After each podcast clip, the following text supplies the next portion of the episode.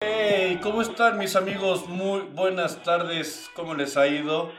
Que me cuentan qué tal esta hermosa y bella tarde del día 3 de septiembre del 2020. Como que me cuentan cómo están. Cuéntenme algo, ya estamos totalmente y completamente en vivo.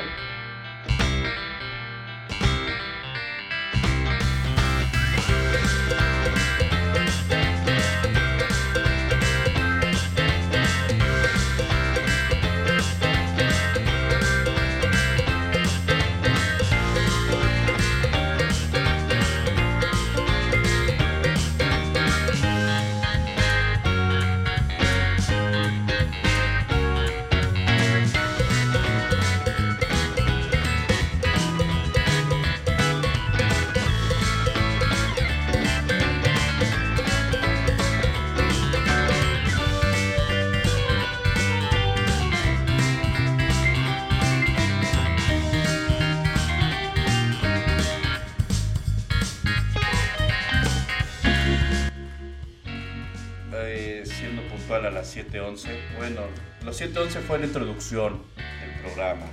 Entonces, bueno, ya, ya nos encontramos aquí todos reunidos como cada jueves afortunadamente. Hoy les tengo un, un excelente programa de los amantes de la aviación y para la aviación. Tengo aquí la super presencia de mi buen amigo, capitán, colega, eh, no podría decir que es este fiestero porque es padre de familia responsable. Eh, me va a estar escuchando, se va a estar riendo. y aquí anda, ya, ya salió la risa. Eh, tenemos al capitán Roberto Orozco, mi buen amigo, ¿cómo estás? Hola Richie, ¿bien y tú? Muy bien, bien, gracias. Cuéntame, ¿qué tal tu tarde?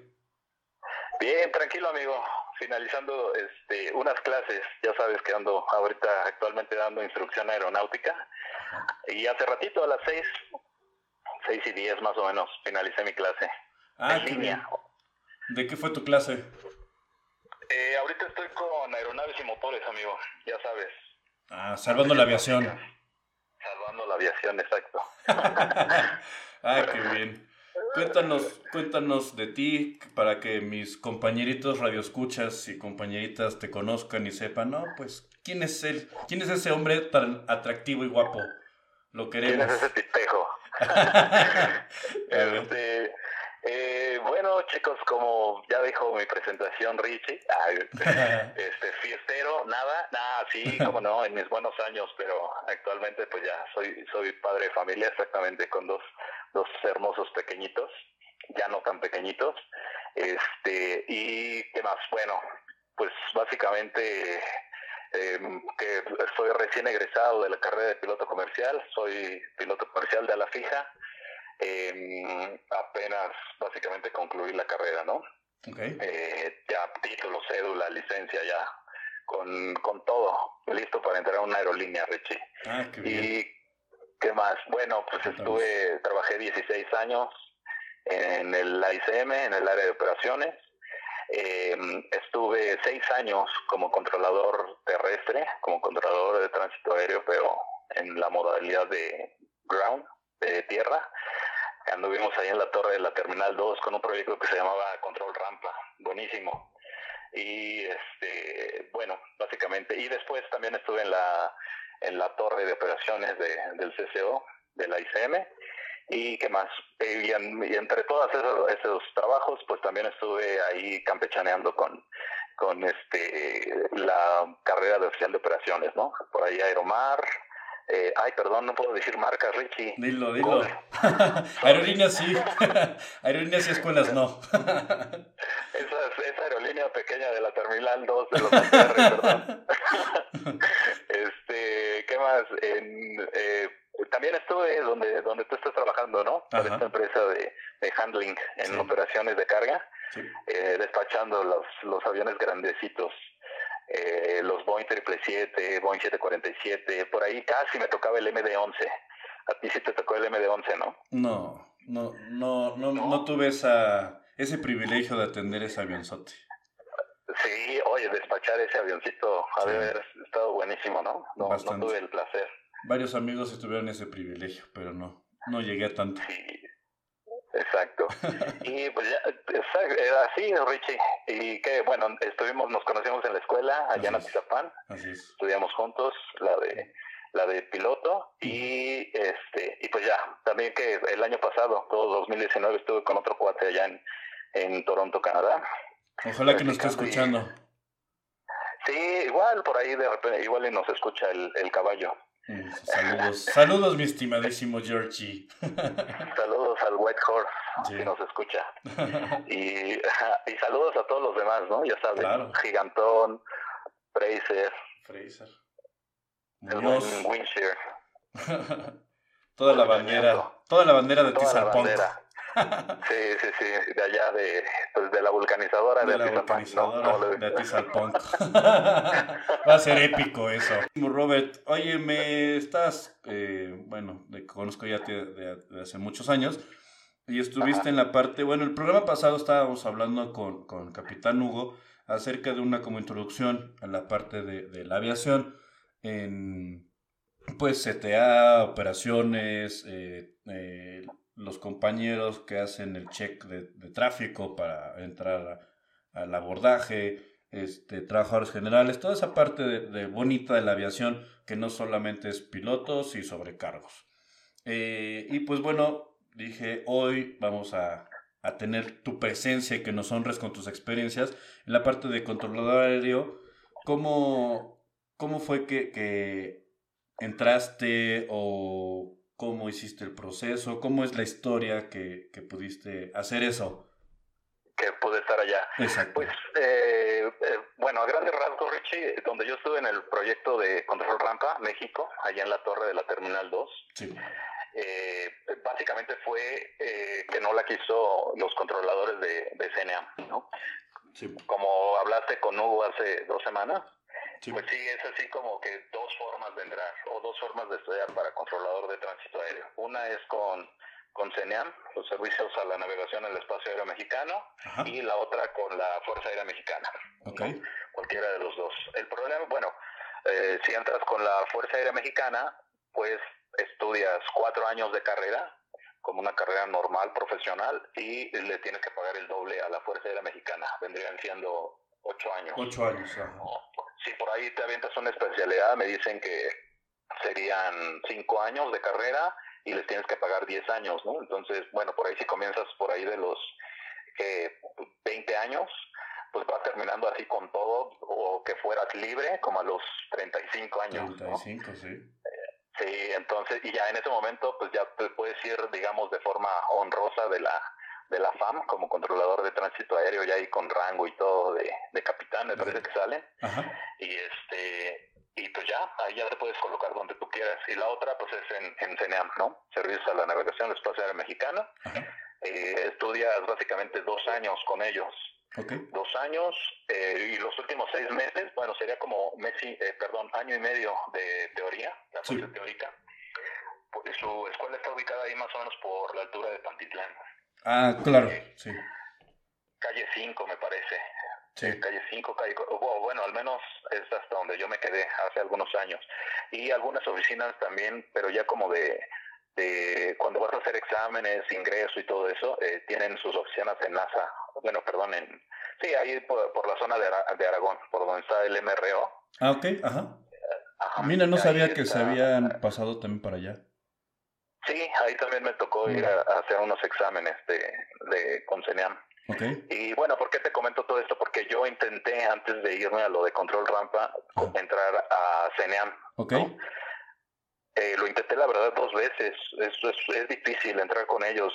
son unos exámenes bastante complejos en cuestión de eh, exámenes psicotécnicos, ¿no? Ahora le llaman. Y este, son como cuatro días, ¿no? Lunes, de lunes a jueves, como desde las 8 de la mañana hasta las 2 de la tarde. Y, y, duro, duro, o sea, así para romperte el cerebro, ¿no? Así para quebrarte mentalmente, porque sí, la verdad sí sales así con dolor de cabeza, ya al, tercer día dices, no, ya. Ahí muere. sí, son de habilidad mental, muchísimo de habilidad mental y de, eh, ¿qué más preguntan? Y lo segundo, bueno, la, como la segunda parte, como de las 11 a las 2 de la tarde, puros eh, cuestionarios de personalidad, ¿no? Ya sabes.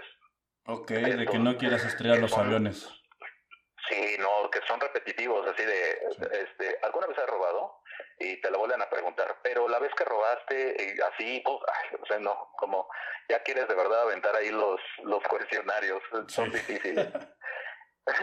y luego, este, bueno, para llegar a esas instancias es como por eh, descalificación. Primero, eh, con CENEAM es un, un ingreso de que vas a una entrevista personal, después examen de conocimientos generales, me preguntaron de geografía física, lo pasé ahí sin problema, eh, y porque como que también tienes ventajas si estudiaste por ahí en el Politécnico, en vocacionales, te da te da un poquito como que de ayuda, porque también en una parte eh, física preguntan vectores, preguntan lo que son, eh, vienen ecuaciones, por ahí me parece que yo realicé ecuaciones de eh, integrales, diferenciales, una y una, más o menos.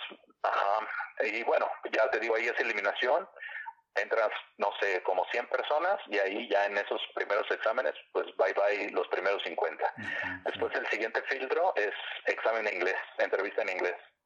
Te pasas con una con una este, maestra de inglés, una instructora, y pues ya, es, es realmente soltarte de, la lengua, ¿no? Te, te pregunta algunas cosas como como básicas, pero básicamente es como, em, digamos, tu soltura que tengas.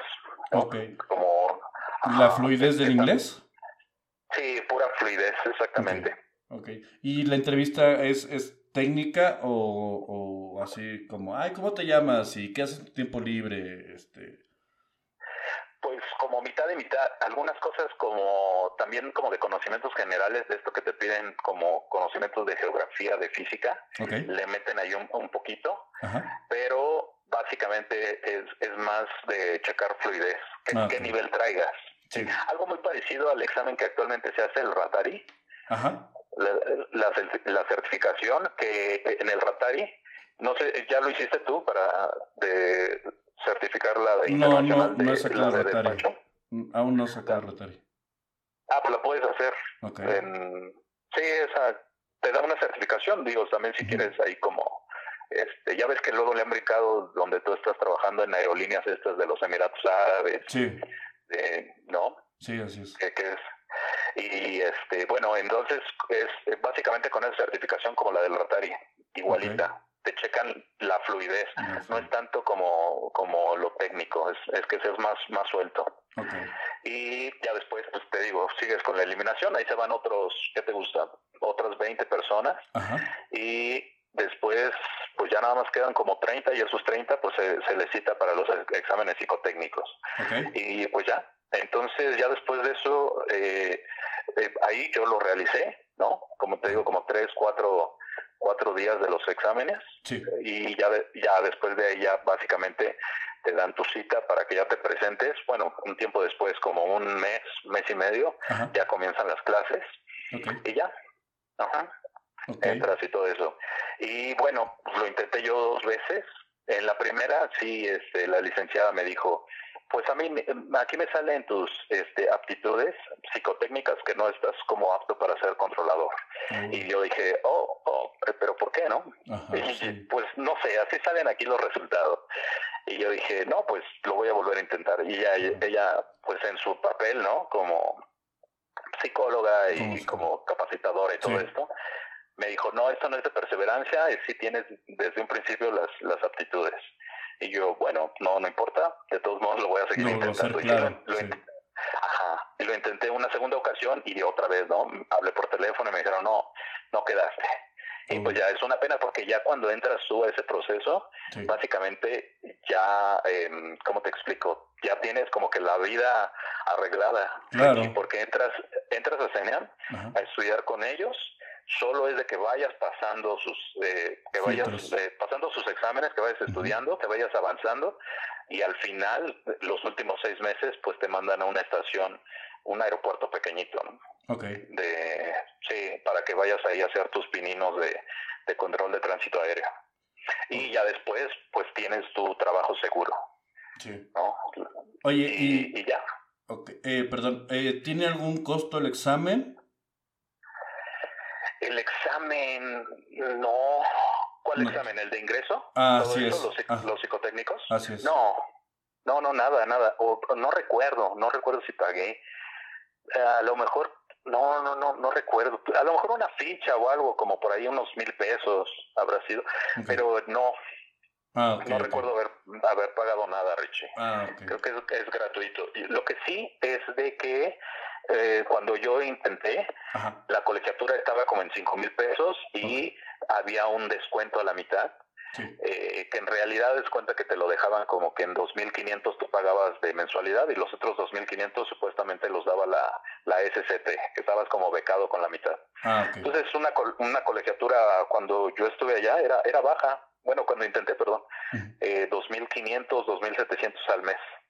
Super. Entonces, ajá, eso es la colegiatura este, ya impactada durante año y medio. Eh, donde, donde gastas es cuando ya te mandan los últimos seis meses o después del año y medio. Eh, te mandan a la estación, a un aeropuerto pequeñito, puede ser, eh, ¿qué te gusta? No sé, la torre de, Um, una que tenga poco tránsito aéreo. ¿Tampico? Cozumel. Cozumel. Tampico podría ser, Cozumel, ajá, San Luis Potosí, ¿no? Ajá. Que no tiene tanta afluencia Okay. de, de, tránsito aéreo. Sí. Uh -huh. okay. y, ah, y, ahí pues ya, tú tienes que cubrir tu manutención, ¿no? Si rentas un cuarto por allá, ajá. pues tú lo tienes que pagar y, y pues también tus alimentos, ¿no? La, no, no, te los van a pagar. Ah, más aparte, tienes que seguir dando la colegiatura de los 1.500. Entonces, digamos que sí, los sí, últimos seis meses sí Ajá. se incrementa este como el como el gasto, ¿no? Pero pues un sacrificio de seis meses, digo, yo creo que Sí. por tener un trabajo como, como lo es actualmente CENEAM, ¿no? Sí, sí, así Eh, es. estar de, de controlador, mis respetos, tienen unos salarios bastante buenos. Es, es del gobierno, ¿verdad? Todavía es, es, este gubernamental, no, no ha sido privada ni nada. No, no, es todavía parte de la, de la Secretaría de Comunicaciones y Transportes. Ok. Ajá. Ah, perfecto. Así es, Richie. Digamos y bueno, que... pues ya. Ajá. Te escucho, perdón. Ah, perdón, dime, dime, dime. Ah, digamos que el, el, la teoría que te la aventas que en año y medio más o menos eh, te sirve para ahorrar para subsistir tus seis meses de prácticas. Sí, sí, como el año y medio, pues ahí le, si puedes ir ahorrando porque vas a estar pagando colegiatura. Normalmente, ¿sabes qué? Que entran, entran eh, chavos que normalmente tienen el apoyo de los papás y también eso sí me di cuenta. Este, Okay. hay, hay muchos hijos de controladores y Ah, como pues, eh, sí, como como casi en todo, Sí. eh, pues tienen ahí un poquito de, ¿cómo decirlo? Privilegios. Pues ese, pe- ese pequeño empujoncito, ¿no? Sí. Que casi este se da mucho, este, pues aquí en el ámbito aeronáutico, la verdad. Sí, ¿no? en todo Este, México. en- en- sí, bueno, también sí, en todo México. Sí. Pero en, en nuestro ámbito de la aviación, ya sabes que ese, ese primer empujoncito, ese, esa mano que te echan, ese hombro con hombro, Hombro con este. Sí. sí, sí tiene apoyo, ¿no? Los, los hijos de controladores, como que les dan ahí como una preferencia. Sí, Digo, yo no quise, ajá, yo de que no me quedé, pues yo quiero creer que fue porque mis exámenes ahí como que decían que estaba medio medio loquito o algo así, ¿no? Eh, Este, pero pero no era por que no haya sido por hijos de controladores o ventaja a ellos. Yo quiero creer, ¿no? Todavía tengo fe en el sistema. Tienes fe en el sistema, como todos nosotros. ¿Crees, Sí, sí. ¿crees que, que algún día vaya a cambiar esa parte del el empujoncito porque vienes de aquí o vienes de allá o me dijo esta persona? Híjole, ojalá, es, es como ya un problema de México, ¿no, Richie? Sí. Yo pienso que ya es, es parte como de un poco de la cultura de todos estos años, como se ha ido manejando. Ojalá que, que se manejara eh, lo que te conté hace rato que estábamos platicando, Sí, que estoy viviendo un año en otro país, sí, y pues, sí te das cuenta que, que de entrada, por ejemplo, cuando tú llevas, este, eh, estuve en Canadá, ¿sí se puede decir eso? Sí, Sí, ¿verdad? sí, no hay sí. problema. No le hago propaganda al país o algo así. países. Visit Canadá. No, tú, tú, tú dale, tú dale. Es internet. No hay censura aquí. Y este, eh, noté eso, Richie, que para, para entrar a, por ejemplo, a un trabajo, Ajá. no te piden, que, o te piden que en tu currículum o hoja de vida, que le llaman por allá, que, que no pongas ni tu foto ni tu edad. ¿No? O sea, únicamente se basan en tu... Experiencia laboral. o como muchos aquí en México que te piden que pongas hasta abajo, eh, eh, recomendado por, o sea, híjole, eso a mí me genera un conflicto. Pero en otros países pues es así como de que, eh, bueno, en este país donde yo estuve, básicamente es nada más lo que tú sabes, ¿sí? las habilidades que tengas, tu experiencia laboral es lo más importante. Entonces, pues ojalá que, que algún día aquí en México fuera así. Sí, no, aparte, o sea, la experiencia es la que habla de ti, no, no, como bien dices, o la foto, o la edad, o sea, todo lo que llevas tu currículum, ya con eso dicen, ah, perfecto, ya con eso la libras, lo que estábamos buscando. O también, ¿sabes que Estaba platicando con una amiga ayer, ayer, antier, ayer, y me dijo que en varias entrevistas de trabajo que tuvo aquí en, el, en el Defectuoso y en, y en donde fue, en Torreón, le dijeron, nos gusta tu perfil, pero estás sobrevalorada para el papel o para el perfil que necesitamos. Entonces, no, gracias, te avisamos. Y así de, ah, rayos, o sea, si tienes mucha experiencia en algo y dice, no, pues sabes mucho, pero no nos sirves porque nos puedes quitar el, puesto, que tiende a pasar eso también. Dicen, este no me conviene porque tiene más cosas que yo, lo va a ver alguien más arriba y me van a quitar mi changarro y surgen las envidias. Sí, exacto, sí, exactamente así como lo dice Richie. Lo viví yo así regresando de Canadá, ¿no? Yo, yo empecé a mandar este, mi CV y me llamaron como en dos empresas, pero eh, yo tenía como que mentir en esta parte de em, como de piloto, okay. ¿no? E, era como para entrar al área de operaciones o este sí como sí era era de handling de, operaciones. Si yo mencionaba como que era piloto era ah no no tú vas tú vas para piloto no así como como dices como que estás sobrevaluado, para lo que estamos sobrevalorado o cómo dijiste sí sobrevalorado sobrevaluado cualquiera de las sobrevaluado de, de que estamos pidiendo no no tú vas para piloto entonces no. Entonces tenía yo que mentir ahí. De, de hecho hasta la fecha o sea tengo dos currículums. Uno si quiero eh, como para el área de operaciones y no pongo lo de pilotos, ¿no? Y, y también, o sea, bueno, pues lógico, pues para, para piloto pues no me sirve con, con lo de operaciones, ¿no? Entonces, este, como tengo las dos licencias, pues ahí, ahí hay un conflicto como, como para que andar, para buscar trabajo, ¿no? Ok. Entonces, o sea que si vas a la parte de, de piloto, ¿no te da un respaldo que tengas ya la, la experiencia de operaciones? de que te digan, ah, pues ya tres experiencias de operaciones, ya más o menos sabes cómo es eh, la parte de, plataforma, digo, nada que ver con, el avión, pero pues ya tienes una, este, pues como embarrada de conocimiento. ¿También te, te batearon por eso? Eh, no, no me ha tocado, Richie. Ah, bueno, como te comenté, nada más llegué hace un año y no alcancé eh, a completar las horas de vuelo de para el proceso de la, de la aerolínea del, de, la, estrella del norte. De la estrella del norte. ah, no, no es la del asterisco, tienes razón, es la estrella del norte. Sí, la estrella del norte. La que, la que sigue bien, la que anda sin problemas ahorita. Sí, exacto. Este, ah, y, y no alcancé el proceso por, por horas de vuelo, o sea, nada más eh, pedían 220 horas de vuelo y yo tenía 210 horas de vuelo. Entonces, eh, pues no, no, ahí no me contó, o sea, ah, bien, como que básicamente, ah, también fuiste oficial de operaciones, ah, ah sí, pues, bueno, no nos interesa, lo que más necesitamos aquí son las horas de vuelo, ¿no? Porque pues vas para piloto y, y, piden ellos un rango de, para lo de, eh, como piloto, entonces, pues no, no alcancé, sí, desafortunadamente. Pero, y bueno, pues así básicamente, Richie, lo del... Perdón, me desvié muchísimo. No, no, no está bien. Es que de eso se trata esto, que empiece a surgir la cosquilla de, ah, ok, ya, ya estamos hablando de la parte de controlador de operaciones y ahora salió piloto, quiero un programa de piloto. Entonces, de eso se trata esto, meter la cosquilla a las personas que nos están escuchando. Sí, claro. No, está, bueno, ahorita nos pegó muchísimo, la verdad, en, en toda la aviación este, en todas las áreas, ¿no? Sobrecargos, técnicos de mantenimiento, oficiales, pues, o sea, no había gente viajando. Así tal cual, no. Eh, turismo, aviación, este, bajó mucho. Pero bueno, tenemos fe de que continúe, pues, que pase esto de la pandemia, ¿no? Vas a ver que, que para diciembre todo el mundo se le va a olvidar y vámonos de vacaciones, vámonos con la familia, vamos a visitar, vamos a tal lado En diciembre se va a levantar. Te vas a, te vas a acordar de mí y todos los que nos están escuchando se acordarán de nosotros. En diciembre va a haber sobreventa de boletos, como cada aerolínea, como siempre.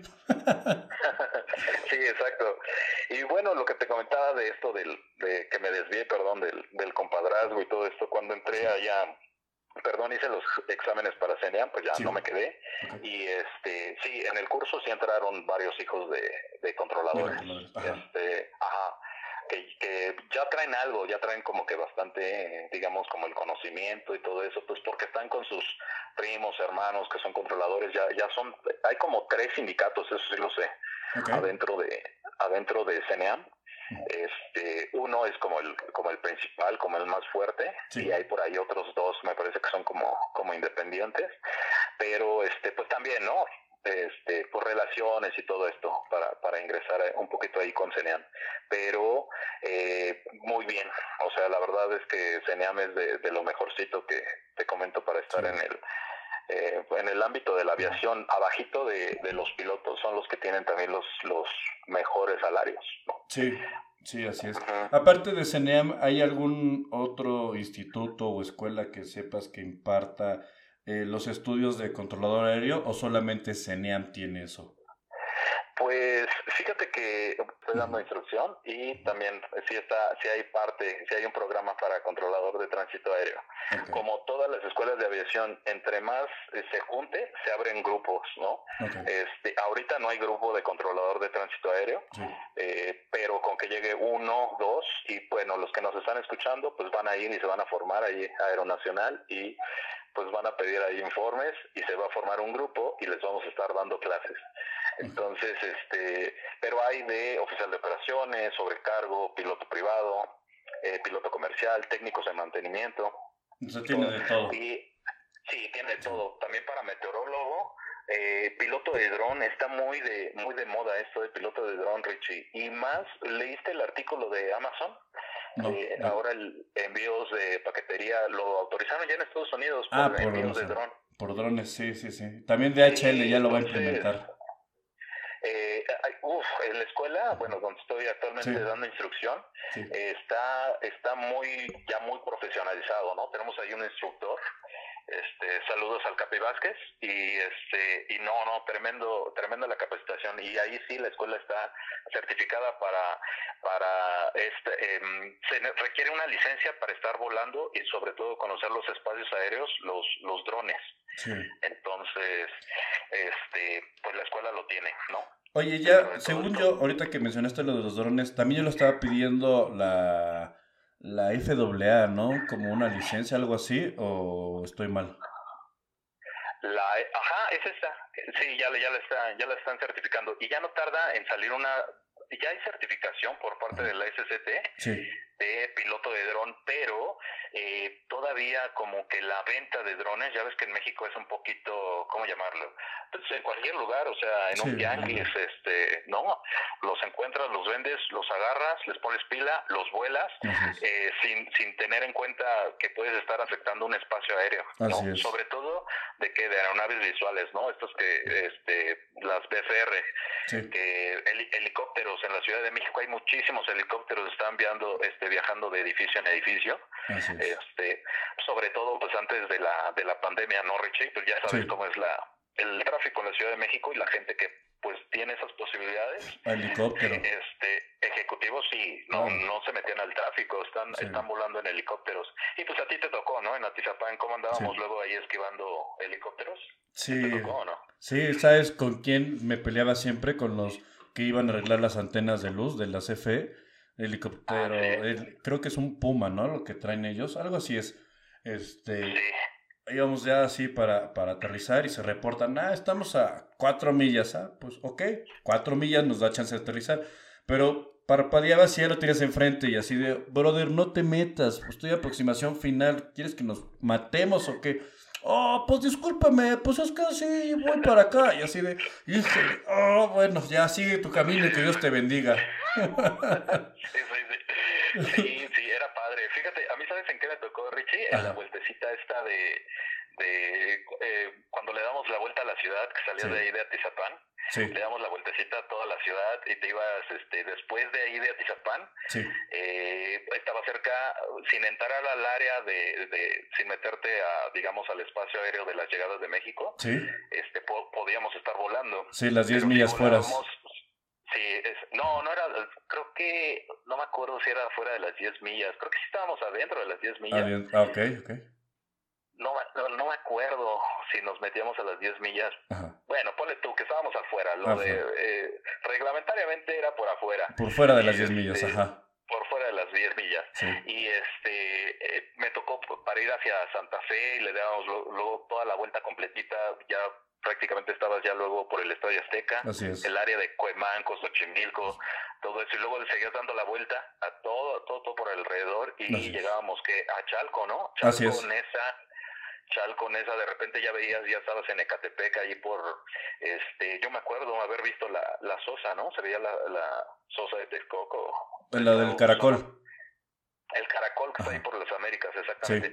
Y, y luego ya, pues le dabas así toda la vuelta, pasabas el cerro del Chiquihuite y llegamos nuevamente más adelantito hacia, hacia Tizapán de hacia Tizapán, sí, así es. Ajá, y estaba padre. Bueno, ¿por qué te, comento esto? Porque en ese recorrido a mí me tocó varios helicópteros, ¿no? Estar ahí esquivando y tiene contacto con el tráfico negativo. Sí. ¿Dónde se encuentra, no? O, o, estar buscando los helicópteros y nada, ¿no? Y bueno, pues ellos están ahí en el espacio aéreo de aeronaves visuales y pues gracias a Dios no ha habido nada en cuestión de drones, ¿no? De, de desastres, accidentes y pérdidas. Y un desastre. Ajá. Que también el otro día, no sé si leíste un artículo en, en Estados Unidos que el Air Force One tuvo ahí como un incidente. Ya no me metí en el artículo, nada más vi el encabezado y decía que tuvo un incidente con un dron. No, no lo ¿Tú vi. no lo checaste? No. Sí, lo vi, ya, lástima, no me metí el artículo, pero bueno, imagínate. No, pero está peligrosísimo, aparte, quién sabe si iba ahí el, el, Trump zanahoria y hubiera sido caótico. Sí, exacto. Y bueno, perdón Richie, me volví a desviar con no, que me preguntaste que si en otra escuela, este sí hay varias escuelas donde pueden estudiar para controlador de tránsito aéreo, pero eh, actualmente las mejores, pues es CENEAM, la mejor es porque en esa sí se te garantiza el ingreso automáticamente. Tú nada más vas a pasar todo el curso, tus prácticas, que no tengas ningún incidente, que no tengas ningún incidente en estos seis meses de práctica en alguna estación pequeña. Y este también dependiendo de tus de tus aptitudes te mandan a, diferentes estaciones, ¿no? Te puedes ir a eh, te puede decir, no sé, una estación como con un poquito de más afluencia de, tráfico aéreo como Puerto Vallarta, como, ¿qué será? Pues Guadalajara. no, Guadalajara ya es heavy, ¿no? Ya, es heavy todavía, ya entró. Sí, bueno, Monterrey, Guadalajara, Cancún, eh, Tijuana, no, ya, ya tiene, sí, ya tiene más tráfico aéreo, ya.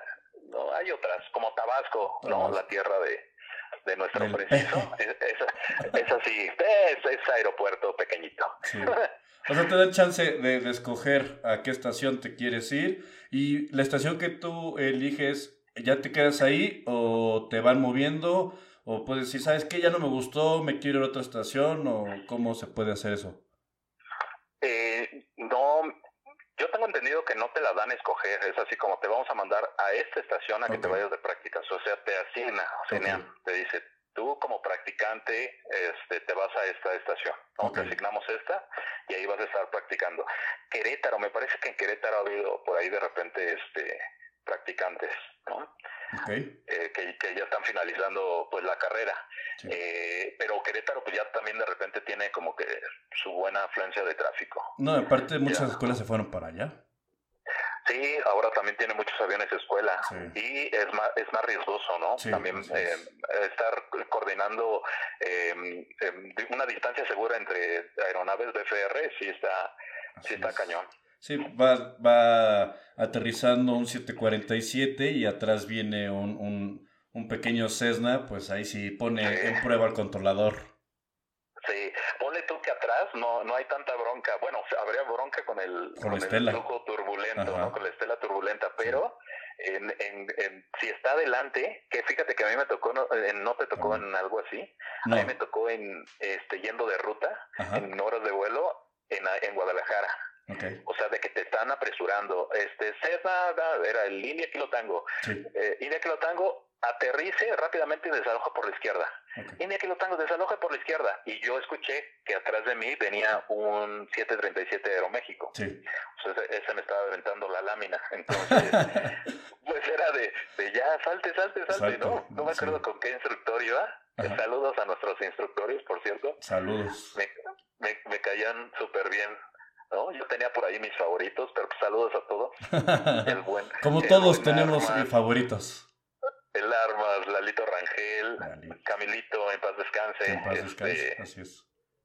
Sí, varios buenazos. Uy, los de teoría. ¿Te tocó Fer Muñoz también? Sí, claro. De hecho, ayer Guantiel le mandé mensaje a Fer.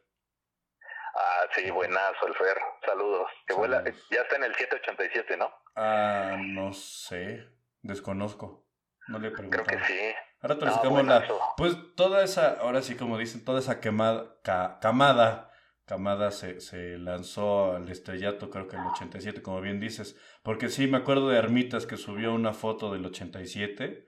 Y sí, ya está, ya este, está. Este, Gabriel, creo que también se fue al 87, ¿no? Como, también como Correcto. oficial.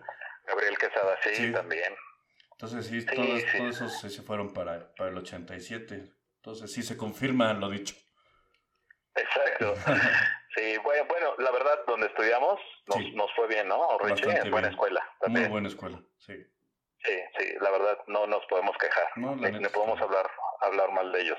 Y este y bueno, lo que me preguntabas, pues la otra es con la Fuerza Aérea Mexicana. Sí. ¿No? A los 18 años, me no, creo que todavía lo están prolongando para, puedes ingresar al Colegio del Aire como hasta los 22 años, me parece. No he checado bien la convocatoria, pero tienes. Lo idóneo es que sea como a partir de los 18 años, finalizando el bachillerato, que vayas y este, te formes y pues que este, me están mandando mensajes mi hermana que dice que ya me volví a desviar. Es que soy así, mi, mi mente está en muchas cosas en, en, todo momento. Luego me pasa ahí con mis alumnos. Se me va la hebra. Este, Tenemos muchos, muchos temas y, y, el cerebro trabaja más rápido. y entonces, bueno, en la FAM básicamente entras y como les te comenté al principio, o fue antes, ¿no? En la plática, cuatro años y les tienes que pagar a ellos ocho años con la Fuerza Aérea Mexicana. Y ellos, eh, ya sabes, su control de tránsito aéreo es, más enfocado a aeronaves militares, ¿no? Es, Eso también. Lo ven todo, ¿no? Porque es lo prolongan la carrera, eh, que en, en CENEAM o en otras escuelas puede ser de un año, dos años, en la FAM se prolonga o en el Colegio del Aire a cuatro años.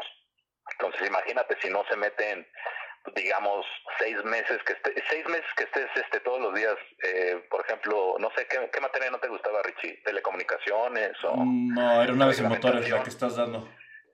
Aeronaves y motores sí no lo toda mi vida imagínate unos seis meses un año de aeronaves y motores. O sea si de plano ves este tornillos y medidas y cada uno, ¿no? Así.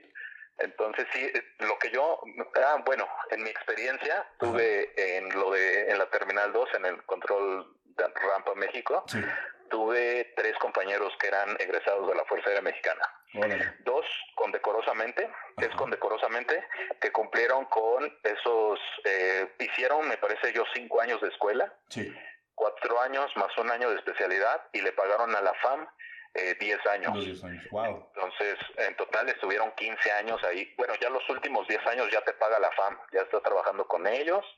Estaban ellos en la torre, uno de ellos en Ixtepec, Oaxaca.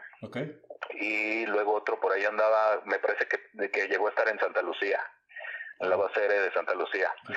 Y bueno, pues ahí están trabajando con ellos 10 años, ¿no? Sí.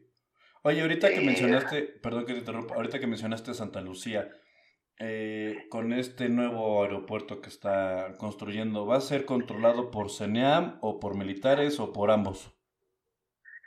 El, híjole, buena pregunta, Richie. No sé. Usa tus contactos. Usa tus contactos. Yo, no, no, o sea, vamos a ser realistas con el nuevo gobierno y se está basando mucho en las fuerzas militares. Sí, lo están El área de ingeniería, o sea, que, que están viendo ahorita eh, toda la, construcción de ahí del aeropuerto de Santa Lucía, pues son ingenieros militares. Sí, así es. No, no, no todos, sí hay unos civiles, pero este, la mayoría pues son militares. Y pues yo creo que va a ser la misma línea, Richie. O sea, ¿no? Por ahí que controllers de, de la Fuerza Aérea Mexicana. Sí, militares y a lo mejor meterán dos civiles y conocidos y recomendados. Sí. por ahí, por ahí puede ser. quién sabe. Ok, y bueno, acá en la parte 2 que te fuiste de, la terminal 2, más bien, en la terminal 2 de controlador, ¿cómo, ¿cómo fue? ¿Cómo sucedió? ¿Cómo fue el rumor? Cuéntame. O cuéntanos más bien. Ah, bueno, después de lo de CENEAM, que no, que no me pude quedar ahí de controller, pues yo le buscaba la forma como, como de entrar a un empleo eh, que yo pudiera, mi tirada siempre fue piloto, ¿no? Entonces un empleo que me pudiera, este, pues generar, digamos, buena buena lana para que yo pudiera pagar la escuela de piloto. Entonces, pues no se dio. ¿no? Con Ya, pues ahí sí fue como, híjole, una desilusión y todo eso, eh, fuerte, pero después, por obra del Espíritu Santo, comienza la construcción de la Terminal 2 eh, y con lo de la Terminal 2 se abrieron muchísimas plazas. Yo ya estaba trabajando en el ICM, pero yo estaba en el área de información. Entonces... ¿Formación que de, Información general Ajá, del ICM hay unos módulos de información. Ah, información. Ah, te entendí información. Dije, formación. ¿A quién, ¿A quién estabas coachando? Ok, información. no, no, perdón, información. Ok.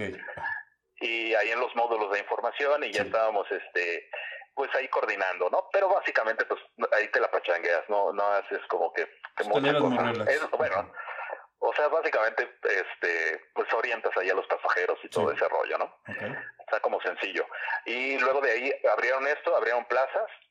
Y dio la casualidad que pues yo, yo como que fui y levanté la mano este con el con el sindicato del aeropuerto y les dijo oigan este pues yo sé que va a haber un proyecto allá en la terminal 2 me gustaría entrar sí ahí llevé mi currículum ya tenía mi licencia de oficial de operaciones aeronáuticas con la con la capacidad de ratar y pues ya traía también buen nivel de inglés, ¿no? Porque también eso como que muchas personas, ¿no? No, no lo toman en cuenta. les digo a mis alumnos, este, no saben que métanse al inglés, no saben cómo les va a abrir puertas. Todo. En cualquier ámbito. Claro. O sea, no es, no es, no es nada más. No solo en la este, aviación. Sí. Y algunos, por ejemplo, ¿no? Técnicos de mantenimiento, ay, no, yo como para qué. O este, oficiales de operaciones, no, yo, yo para qué. Eh, y no, no saben que puede abrir puertas como lo que, lo que estábamos hablando, ¿no? De oficiales de operaciones que luego se lanzan a estas aerolíneas de, de los, Emiratos Árabes, de, de Qatar, de, este, por allá anda, ¿no? Así es. Yo, yo conocemos, ajá, conocemos personas, ¿no? Te consta que ya están trabajando en esas aerolíneas como, como, como, en operaciones. Y, y bueno, entonces, como ya traía el inglés, la verdad es que eso fue lo que también me, me abrió la puerta, ¿no? Y ya dijeron, ah, tú tienes licencia tratar. ¿Tienes el inglés? Ah, pues véngase. Y de ahí contrataron eh, ya área externa, digamos.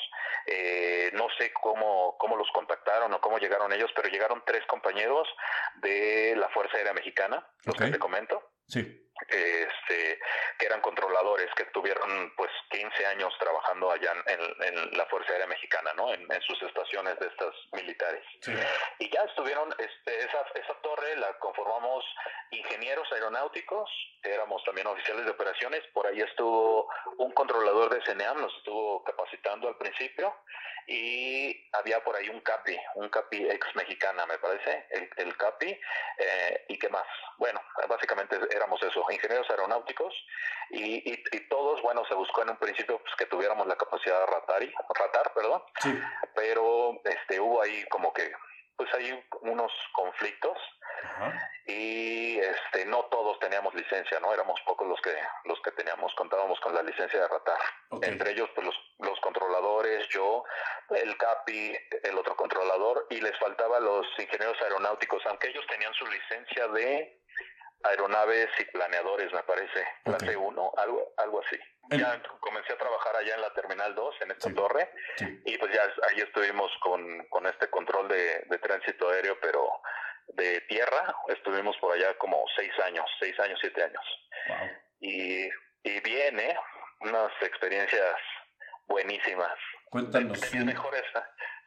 Cuéntanos. ¿Cuáles quieres? Las de pues las de este cómo se llama eh, suspenso terror y miedo las divertidas o divertidas.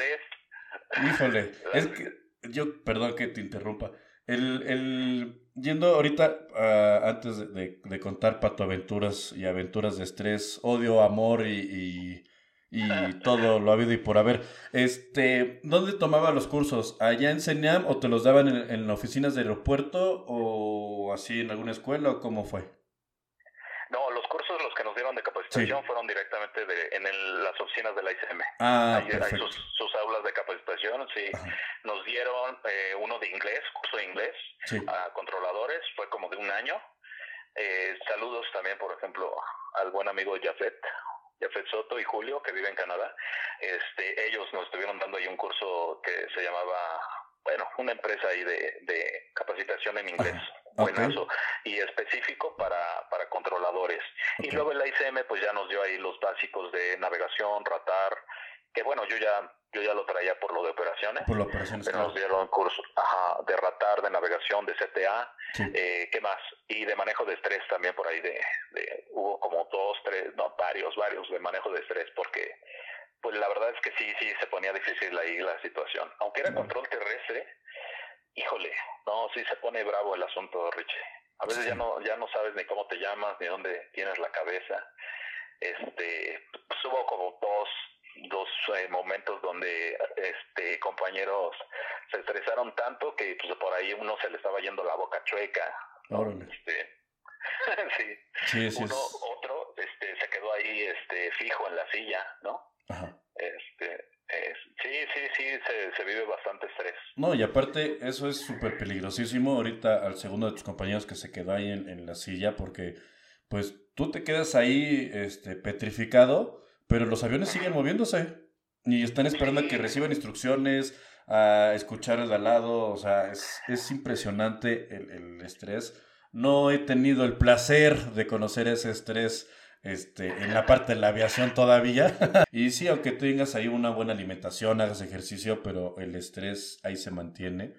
Y pues obvio, no es las tres eh, licenciaturas de más, de más manejo de estrés es controlador de tráfico aéreo, piloto y médico cirujano. Esas son las tres que conozco que son manejan el estrés muy cañón, muy muy cañón. Sí, sí. Y bueno, ya hasta que estás ahí, este, que te pones unos unos audífonos, una, una diadema, y te, empiezas a comunicar con los tráficos. La verdad es que tú también eh, manejas eh, la comunicación y tú les indicas eh, cómo es tu mood, digamos, a los a los pilotos, ¿no? Así como que si ellos te escuchan con, con digamos, que estás nervioso, ellos ya como que dicen, ah, este güey está nervioso, lo voy a trolear ahorita. Este, y, y, sí, literal, o sea, te empezaban a hablar todos, o si te notaban que estabas de malas, ¿no? También, como que tú lo expresas en tu voz. Entonces, si estás de malas, lo transmites y los pilotos también te contestan de la misma forma, ah, tal cual, así como en, un, en el pedir está el dar. Así es. Literal, sí, sí se aplica.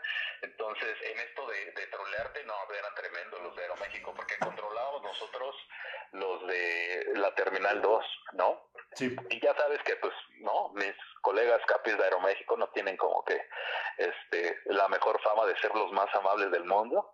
Hay, hay algunos que, este, pues, no son como muy buena onda. Sí. Y, y sí, pues digo, tú también tenías que mostrar ahí un poquito de, este, ¿cómo decirlo? Como estabilidad emocional y no, no enrolarte en discusiones o cosas así, porque luego ellos eran de eh, control rampa, eh, ya nos permite la salida, ah, negativo mantenga.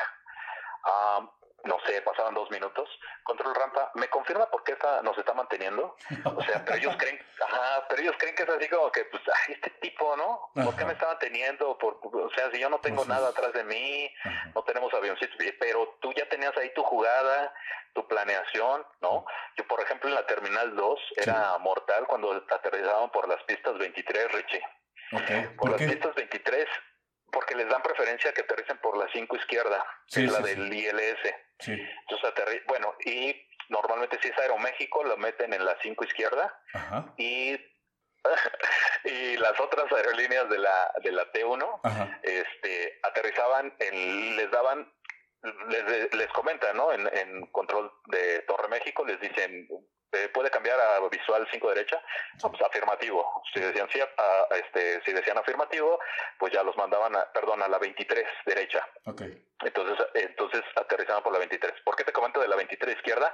Como aterrizaban eh, en, digamos, del lado de Texcoco hacia la Ciudad de México. Entonces, aterrizan y el desalojo hacia la, hacia la Terminal 2 es inmediato. Sí, así es. Entonces, ajá, hay un rodaje por ahí, creo que se llama eh, Alfa 4. Alfa 4 Entonces se llegan así de volada los, los tráficos, o sea, no, pues era una locura cuando... Eh, hay, y aparte hay horas pico, Richie, que son una locura. Yo cuando llegaba a la torre a las eh, 9 de la noche... ya eh, cuando yo entraba en las noches anduve en varios turnos, pero yo entraba a las ¿Cuál fue tu turno favorito? No, la noche, la noche, Richie. Puras llegaditas. Sí, pero aparte tienes ahí como un brexito amplio para, para echar una fiestecita. También. sí, sí, sí. Claro. Eso, está padre, eso está padre. Y este, porque pues sí, también para un poquito la, las operaciones en la madrugada. Y pues ya, entonces te digo, aterrizan y de volada te llegan ahí por este, estos rodajes y los pilotos no sabían, ¿no? Así como, oiga, ¿por qué no está manteniendo? Control rampa ya nos permite la salida, negativo mantenga. Y pues ya, yo era como más eh, explícito y se les decía, eh, negativo, mire, están aterrizando por pistas 23, Capi, y están próximos a ingresar, no sé, aquí a las 70 o a las 74, aquí atrás de ustedes, ¿no? Van a pasar. Ah, ok, usted nos avisa. Sí, claro que sí, Capi. O sea, yo era amable, pero algunos de mis compañeros pues era así, negativo, mantenga. Yo, yo, yo le llamo. Eh, y, híjole, esa, esa frase la odian también mucho, muchos capis, ¿no? La de, eh, no me llame, yo le llamo. Puta. es, como que, es como que les prendes ahí un cohete o algo así. Porque, este, negativo Aeroméxico 287, eh, mantenga, yo le llamo. O no me, no me llame, yo le llamo. De no me llame, yo le llamo. Eh, eh, ya la aplicas también cuando te están hable y hable y hable y hable y te llaman como 5, 6, 7 y tú los estás ahí apuntando, ¿no? O sea, a qué hora te llamas, tienes el rack de las tiras de vuelo y estás ahí apuntando los horarios, ¿no? Ah, fulanito de tal, ta, ta, ta, me llamó ahorita a las 8.05, sutanito a las 8.06, eh, perenganito, y tú llevas ahí tu control, ¿cómo te van llamando? Y pues aplicábamos esa de primero en llamar, primero en salir, ¿no? Aunque a veces no se podía mucho, ¿no? También por la forma en que está estructurada la, la, terminal. 2, Ajá, que es que es así como de dos patitas, ¿no? Bueno, o dos dedos. Entonces es difícil. Y bueno, pues ya, como te comento, pues tienes que manejar ahí como que buenas relaciones con los pilotos, este, no, no regarla, y este, porque también si la riegas, pues te empiezan como que a agarrar un poco de, de pila, ah, me confirma, o también hay controladores, ¿no? La verdad, pues que se les ha ido ahí la lengua. Por ahí hay una, una anécdota de un compañero que pues, dejó ahí el PTT abierto y se le fue, ¿no? Una, y luego pues como grabábamos todo, pues salió. Ajá. Le dice este a un compañero, este, le llama un Aeroméxico y le dice, oiga, ¿nos, nos permite salida? Sí, autorizado, remolque, eh, el remolque y el encendido a través de tal. Sí lo empiezan a remolcar al avioncito y lo dejaron en una zona donde no correspondía. Y en eso mi compañero pues dejó el PTT abierto, se asoma, bueno, eh, levanta la mirada y dice, a ver dónde lo pusieron este. Deja el, PTT, como te digo, y le dice, ay capitán, ya, ay, ay señor, ya la defecó. Oh. Y entonces, y entonces el, el, el capi le dice, este, ¿me confirma control rampa? Eh, no, no, no, perdón, este, perdón, Capi, eh, no, no, era para otro. pues, o sea, no, pero pues ya te quemaste ahí.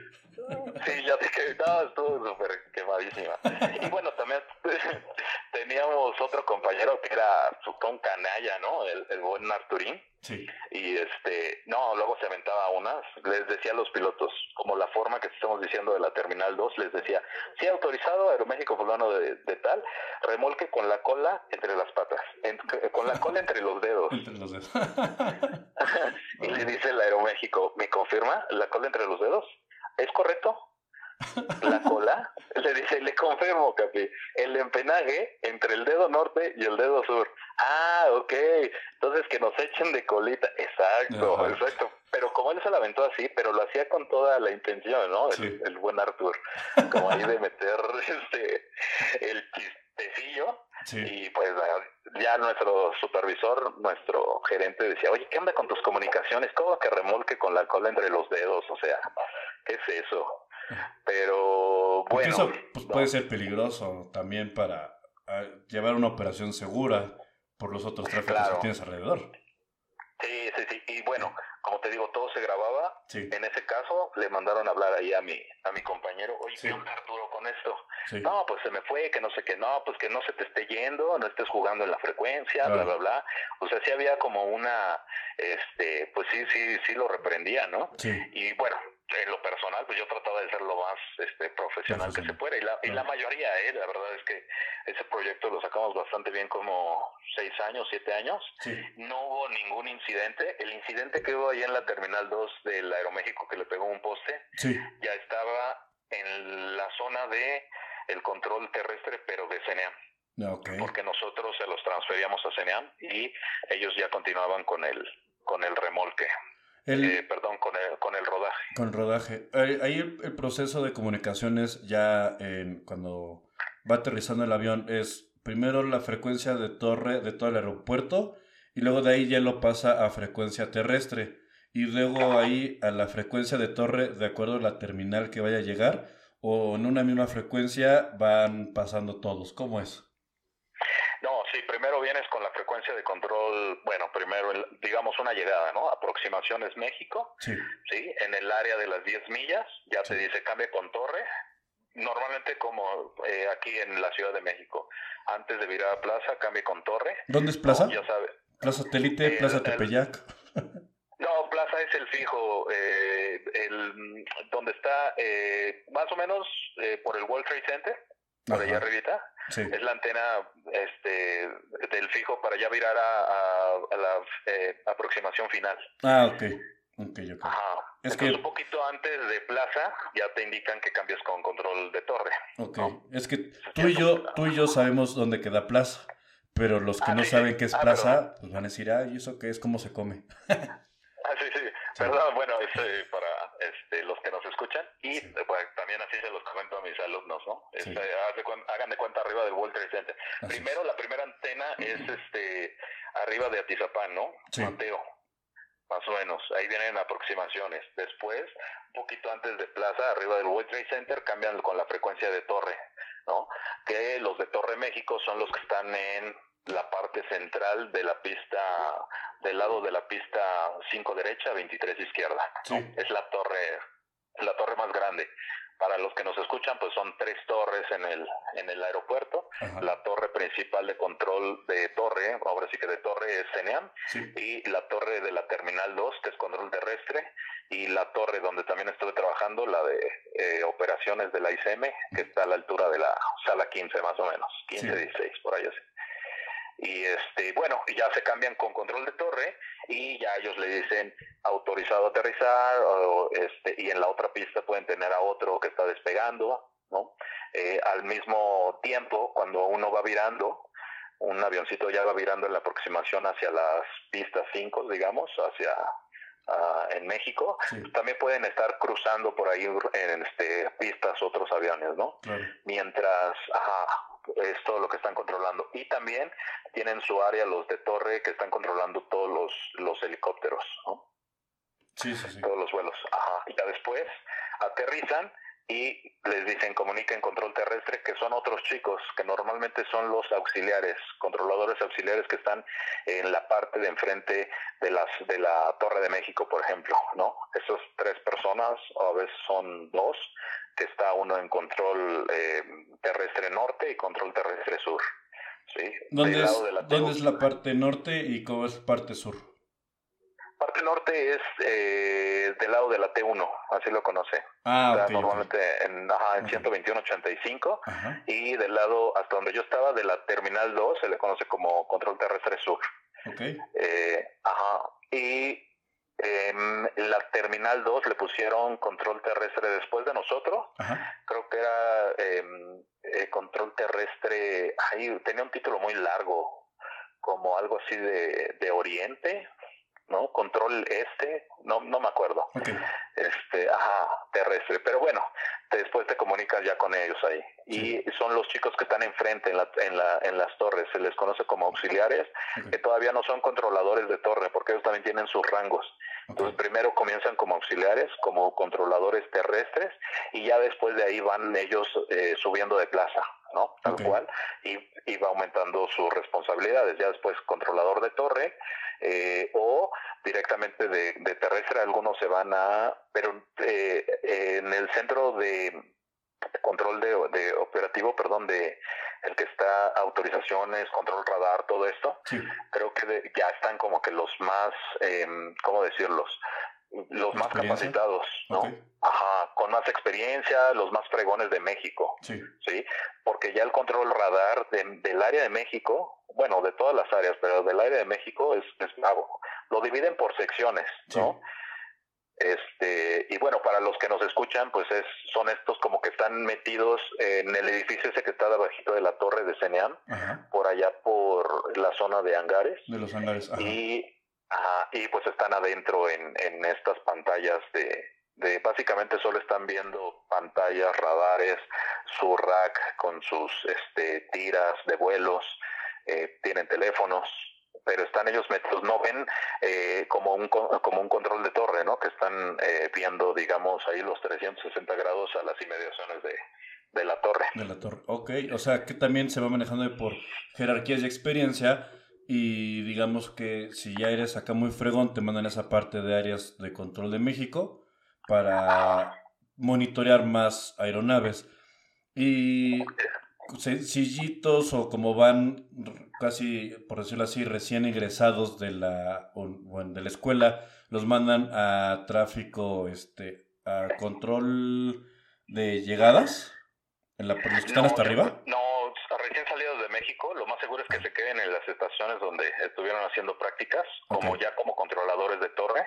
Ah, Normalmente ahí les dan como que las, las plazas.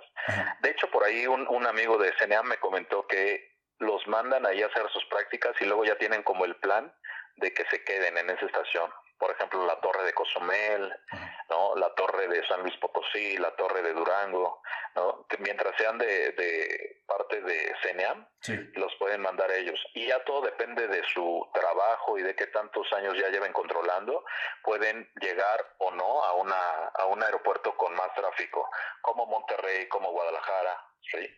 Ah, okay, Y ya, ajá. Y ya después, ya los más avanzados, como te comento, pues ya control radar, control de aproximaciones, eh, salidas, todo eso, es, es ya lo, lo, más pesado. Porque no, no, si, no, ya no tienes, o sea, básicamente estás viendo un radar, estás viendo un puntito, pero ese puntito tienes que eh, imaginarte como que está en un espacio aéreo, o sea, que tiene velocidad, que tiene altitud, te lo marca, ¿no? Ahí se los marca en las en las pantallas a los controladores.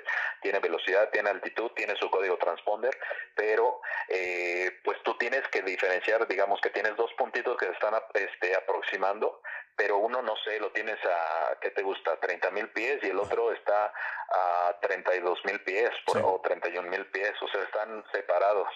Sí, pero es una mínima separación. Ajá, sí, van a tener siempre una separación, pero pues tú estás viendo una pantalla como controlador y estás viendo solo puntitos, ¿no? Así es. Entonces, ajá, por eso piden como conocimientos en esto de, de vectores, ¿no? De, de, cuestión de física, ¿no? Como que sepas y también como de dimensiones. Yo me acuerdo en el examen psicotécnico varios ejercicios mentales como de como de figuras, como de como tridimensionales, okay. sí, como que te tengas que imaginar tal cual así un, un espacio aéreo. Okay. Wow, órale, qué, qué, qué interesante. Ya ven cómo no solo es pilotos sobrecargos, hay todo el mundo adentro, en como les dije hace unos programas atrás, esto es tras bambalinas que no, no se contempla, ¿no? Ya nada más creen de, ah, ya hice mi check, ya imprimí mi pase de abordar, hice el check, ya estoy en el avión y ya, solito, solito eso hizo todo, fue magia. Exacto, sí, no, no, no, no, se abre, o sea, cuando comienzas a estudiar aviación se abre todo todo el campo, todo, todo el ámbito. Todo el mundo de posibilidades. Exacto. Oye, ¿y qué estaciones son como las más peleadas así de, bueno, ya llevo, no sé, 10 años en esto de la aviación, ya me cansé de estar, este, por decirte algo, Guadalajara, quiero algo más relajado, algo con menos vuelos, o igual me voy a una estación con saturación de aeropuerto, pero que tenga playita. ¿Cuáles son como las estaciones más peleadas? No, ya depende como de cada quien. Eh, En cuestión de peleadas, pues sí, las que más tienen tráfico aéreo, porque también ellos les pagan más en estaciones como aquí en México, Guadalajara y Monterrey, que son las tres principales. Sí ganan más. Los controladores de torre de esas, de esas áreas, de esas zonas de control, sí, sí, sí ganan más. Este es un hecho. Ahora sí que por cuestión de crecimiento pues laboral y que quieran ganar más dinero, más plata, Sí, se, escogen esas estaciones y hacen sus exámenes, ¿eh? Porque sacan sus convocatorias, se llaman así como, ah, ¿no? Postulación para tal plaza mm, de control, ajá, control torre. Eh, ahora sí que los que sean, los exámenes van a ser en tal fecha. Y entonces, pues van a los controladores. Y hay algunos que por cuestión, no sé, estabilidad familiar y todo eso, o cómo llamarlo, pues ya como zona de control, de confort, perdón, este, pues se quedan en estaciones más pequeñitas, ¿no? Este, me estaba acordando de este controller, yo lo sigo, ¿no? Si tú lo sigas de Facebook, este, que sube hasta sus conversaciones que está en Morelia, en la torre de Morelia. No, ¿quién? Ay, es buenazo. Ahorita a ver si me lo encuentro aquí en Facebook. Y este, no, es, es buenazo ese, ese señor. Eso es un controlador de, de la Torre de Morelia, muy amable. Y él, él, pues es de los, ya de los que tienen muchos años controlando, tiene mucha experiencia. Y él está en la, en la Torre de Morelia. O sea, yo no creo que ni siquiera tenga intenciones de, de venir No, de moverte, claro. aparte está como muy relax, ¿no? Morelia. Pues eh, bueno, en tráfico aéreo, pero otras cosas no sé. bueno, el tráfico aéreo, el tránsito aéreo sí, en llegadas, salidas. En, el otro tráfico pues está heavy, ¿no? Sí, exacto. Ahí, ahí está muy movido eso. ahí está movido. Sí. Así es, Richie. Ok. Y en cuando estabas acá en, en Torre, este, dijiste que se hizo la convocatoria para poder entrar. ¿Todavía se hace esa convocatoria o ya necesariamente necesitas tener la licencia de, de, controlador? Eh, no, fíjate que sí, ahorita los que entraron después de que se acabó el proyecto de nosotros, ahí este, no sé, llegó un jefe de, de, la ICM y dijo, no, no, no, ¿para qué nos metemos en ese rollo de controladores? Eso debe de ser de CNEAM. Y dijo, no le busquemos ahí más cosas, ¿no? Y pues ya, nos mandaron a reubicarnos a la torre, a la torre de operaciones de, de la T1. Pero entraron los controladores de CENEAM. Lo que, ajá, lo que yo supe es que como que no les gustaba mucho eh, la torre de CENEAM. Nunca la quisiera, la torre de la Terminal 2 a los controladores de CENEAM. Una, porque el área de descanso de la parte de abajo pues estaba como muy fea. La verdad es que ellos sí les hacen un área pues, bastante, en, en la torre la, la de control, la principal de la ICM, tienen su área de descanso de pelos, ¿no? Estamos hablando Eres afortunado de conocer eso. Sí, o sea, pues sus buenos sillones, eh, tienen su mesita de billar, tienen este, su área de café, sus pantallas, pueden llevar su eh, PlayStation, Xbox, y bueno, como tú lo sabes, Richie, nada más controlan como una hora y descansan otra hora o hora y media, ya depende ahí como de como de los roles como ellos lo manejan, pero normalmente es como trabajas una hora, descansas una hora. Sí, por todo el estrés que manejas, 40 aviones, 50 comunicaciones, te está hablando este, un avión, te está comunicando otro, te está hablando tu señora, te está hablando el hijo, te está hablando el jefe, todo. No, bueno, eso, eso sí, ¿eh? No, bueno, al menos yo, este, bueno, no nada más yo, varios de los que estábamos ahí como en, en la torre, es apaga tu celular, ponlo en modo avión. Okay. Este, ajá, había algunos, por ahí si no había algún supervisor o algo, y que de repente sacaban su celular o estaban hablando, este, pero no, o sea, lo idóneo, sí, y por ley es que los controladores estén sin ninguna distracción. Ah, qué bien, súper. Ajá, sí, sí, sí, apaga tu celular, ponlo en modo avión. Ahorita en esta hora vas a estar controlando, eh, pues ya, te enfocas en lo que tienes que hacer, porque pues si hay metidas de pata, ¿no? Claro. O si llegó, si, si llega a haber ahí como malas instrucciones, ¿no? Sí. Este, sí, de hecho, si tú lo, lo checas ahí en, en YouTube, pues hay ahí como malas este, comunicaciones y son de, de control de torre. Sí. ¿No? Y son muy riesgosas, o sea, estás tratando con aeronaves que llevan 200 almas Ah, y, este, también por eso, de hecho, controladores que han tenido como incidentes, pues los descansan casi casi como un año, dos años, terapia, ¿no? Si por ahí llegan a perder algún vuelo, eh, que se les caiga o algo así, este sí sí sufren ahí como de un shock emocional fuerte. Sí, claro. este, Ajá. Entonces, pues ahí también te habla de, de la responsabilidad y, de lo que estás manejando, ¿no? No puedes estar ahí, este, aunque yo, no, me conoce Richie, soy eh, relajiento y todo esto, pero ya en cuestiones profesionales, pues sí me... eres otro, eres otra persona, sí, la neta es que sí. No, o sea, pues me, me, enfoco a cumplir bien con mi trabajo, ¿no? Como debe de ser. Así es. Wow.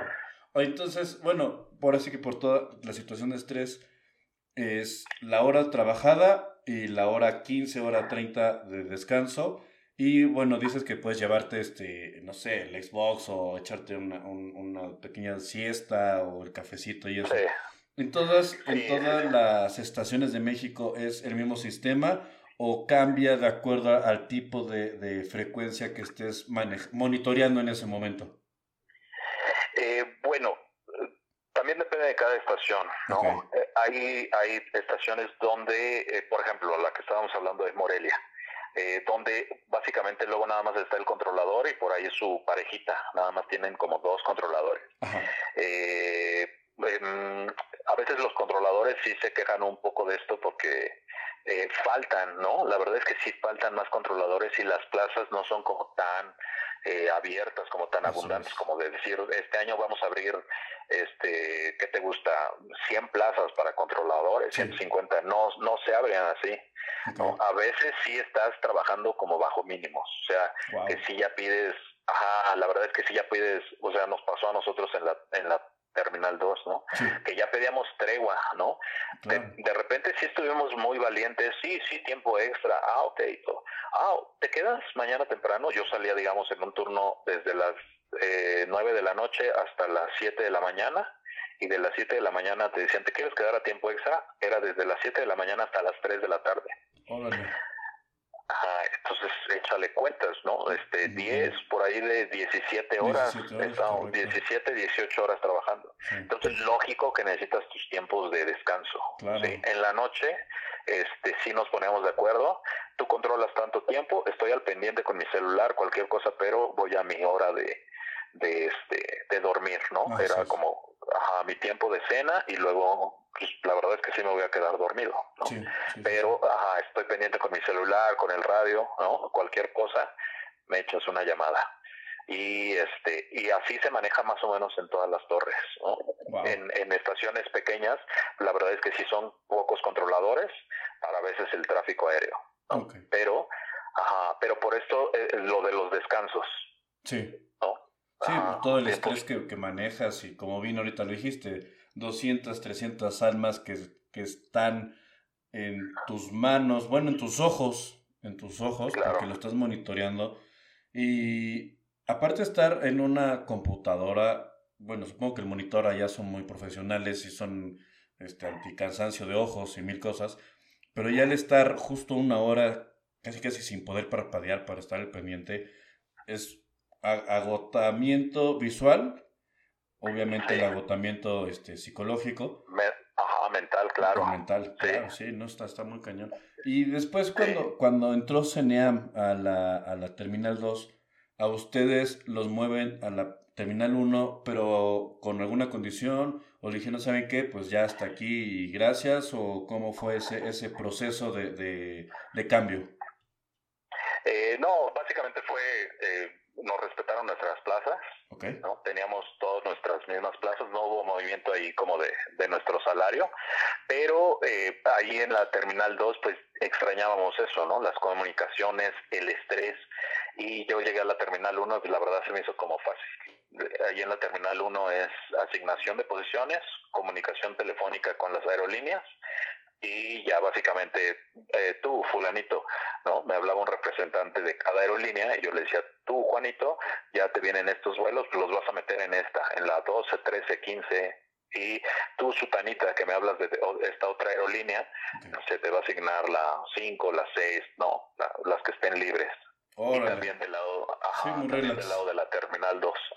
Y es otro tipo de estrés, acá es como un estrés, pero de las posiciones. como si fuera un como si fuera un estacionamiento, la torre de la, de la T1. Este, Oye, entonces cuando ahorita me surgió una duda, cuando yo marco para pedir posición para mis aviones, me estoy ah, comunicando con tus colegas. Exacto, sí, sí. De hecho, ahí el día que quiera Richie me, mandas un, un, un WhatsApp oye, este fulano de tal se puso bien payaso, ya yo le regreso el mensaje. ahorita, ahorita te lo voy mandando los nombres. Sí, no, no es cierto. No, depende de, de, de, si hay este, ¿cómo se llama? Posiciones libres y todo eso, ¿no? Este, de lo que estábamos hablando, también de ahí se desprenden como ofrecimientos, ¿no? Este, oye, échame la mano, que te habla el de la aerolínea gringa, ¿no? Échame la mano, por favor, este, esto, lo otro.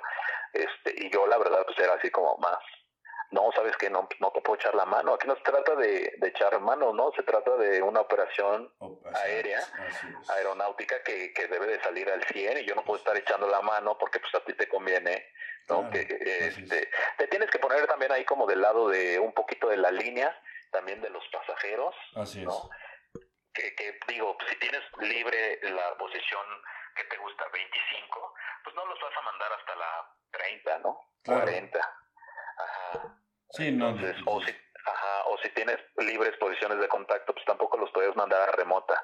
Sí, pues, ¿por qué me asignaste una remota? No, muchas aerolíneas. ¿Por qué me asignaron una posición remota? O a veces también era a solicitud de las aerolíneas, ¿no? Oye, ¿sabes qué? Yo quiero que este me lo asignes en la Sur 4. Ah, oye, ¿por qué la Sur 4? No, es que ya no va a salir, mi Robert, va a salir hasta mañana en la, a las 7 de la mañana y ya pues hay que se quede a dormir. Ah, perfecto, ahí lo dejamos, ¿no? A dormir. Estas aerolíneas, por ejemplo, que no tienen hangar, ¿no? En, en, eh, en, en el AICM. Hay algunas aerolíneas que no tienen hangar, pero dejan muchos de sus aviones a dormir en las noches. Pues a ti te ha tocado, ¿no? En las posiciones estar viendo ahí el este sí. los 320 o 737 ahí al lado. Sí, le batallamos porque, por lo mismo que tú estás diciendo, los dejan ahí este, para dormir y cuando llegan los cargueros, oye, no hay posiciones porque está ahí estas aerolíneas y así de, oh. y en el hangar de mantenimiento de la aerolínea extinta, pues también ya está sobresaturado por los aviones que les dan mantenimiento, por los de estas aerolíneas. Este, entonces sí, también eso le, le batallamos. Y es algo que, que he estado, eh, ahora sí que, que, he tocado mucho en tema con, ahora sí que en todos los programas que llevo, siempre sale algo del nuevo aeropuerto. Todo el mundo dice, yo estoy en favor, yo estoy en contra. Sí, sí, claro. Y con el nuevo aeropuerto, el, el, que canceló acá el señor Cotonete, no hubiéramos batallado en eso. Bueno, es que en serio, como cabecita de algodón. Este, porque pues no sé, las personas que que esa votación que hizo legal, este, sin mano, de para cancelarlo, la neta, eh, esas personas que dijeron, sí, adiós, salemos en un lago de, de Texcoco que jamás este, volvió a nacer y... Es más, ahorita con la construcción de... lo van a revivir, ¿no? Sí, exacto, no, no manches. Con el lago este, el, el de... Mm, ay, la construcción esta de Santa Lucía, no sé si ubiques que al lado hay el lago de Zumpango.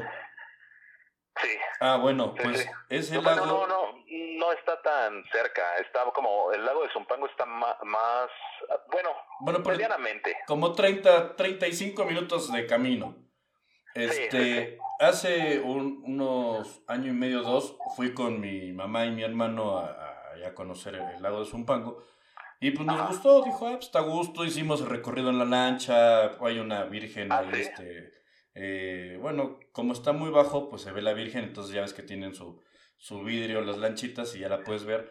Y hace como un, un mes mi mamá volvió a ir, porque hay un restaurante ahí que nos gusta.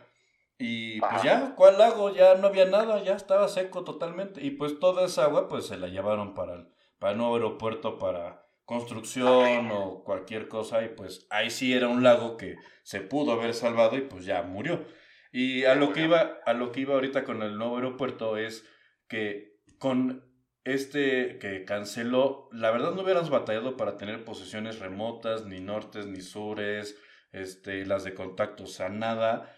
Y toda la aviación hubiera estado, eh, aparte de que iba a llegar más aerolíneas, más chamba para muchos, este, pero pues esa parte no la ven, de que le sufrimos para, a ver, necesito que me traigas a cinco este, de la estrella norte, a las de contacto y estos del asterisco, regrésalos y mete tres en, en, las remotas para los cargueros, o sea, esa parte no la conocen y pues, nos afectaron, a fin de cuentas. Claro, yo, yo bueno, de mi experiencia, Richie, de esto de, de control terrestre, un poquito, ¿no? Ajá, de operaciones y de la piloteada, yo creo que eh, lo que necesita, sobre todo en operaciones de la ICM, un buen aeropuerto yo creo que es más, no tanto en cuestión, o sea, sí las pistas son importantes, pero yo creo que con, con tres, pistas, si la armas, o sea, si su planeación es con tres pistas, digo, no está mal, pero el otro iba a tener creo que cinco o seis pistas. Seis pistas, se buscaba, ajá, se buscaba que fuera un hub, ¿no? que fuera, no, lo que, lo que ya es, me parece, Panamá, ¿no? Ahí sí. Sí. Este, o lo que están buscando allá en, en, Panamá. Y bueno, ¿a qué voy con esto de las pistas? Pues sí, bueno, ya lo van a dejar con tres pistas, pero sí, no me he fijado en los planos como tal, pero deberían de poner mucho énfasis en, en las posiciones. Eh, yo lo viví, o sea, la saturación, el, el, espacio aéreo puede tener ahora con estas nuevas navegaciones, la PBN, la RNAP, ¿sí las has visto? Eh, la, la A10 Bravo. La, ah, no, no, no, no he visto esa. Bueno, todo este tipo de nuevas navegaciones que ahora es, es, es, mucho más efectiva que, más segura. Que, ajá, más segura el espacio aéreo lo puedes modificar de forma que pueden estar hasta dos aeródromos relativamente cerca. Pasa mucho, por ejemplo, en el área de, de Nueva York. ¿no? En el área de Nueva York tienen cuatro, cuatro aeropuertos este, en un espacio, en una zona pequeña, ¿no? Como que ahí, con nuevas tecnologías, siempre y cuando le metan ¿no? dinero para nuevas tecnologías para esta navegación nueva, no hay problema. Pero también le tienen que meter mucho dinero a las posiciones. o sea, pensar, ajá, te estoy hablando que ahorita actualmente, bueno, hasta donde yo me quedé, en el aeropuerto, posiciones de contacto en el, en el AICM, había como, que gusta, como 90 posiciones de contacto aproximadamente. Sí. Más o menos. Ahorita ya no me acuerdo del número exacto, pero 90 posiciones de contacto. Y de esas 90, eh, ¿qué te gusta? Como otras 20 de remotas, 30, por ahí así, sí. darle un total como 110, 120 posiciones. Sí. No, no, y no son suficientes, Richie. ¿sí? Estoy hablando de más de 100 posiciones y no son suficientes para, para las operaciones, bueno, hasta antes de la pandemia. Ahorita pues sí, nos tenemos que ir recuperando todo eso. Pero si quieren un aeropuerto futuro, deben de pensar, o sea, si lo quieren a 30 años, ¿no? Eh, por más ahí que estén haciendo pruebas de aviones sin pilotos y estén comenzando y todo eso, o sea, se van a necesitar pilotos todavía y, este personal de aviación, sí, todos en general, eh, de aquí a unos 20 años o, o 30 años, ¿no? Entonces se debe de pensar en eso, en la construcción del nuevo, en las posiciones, ¿no?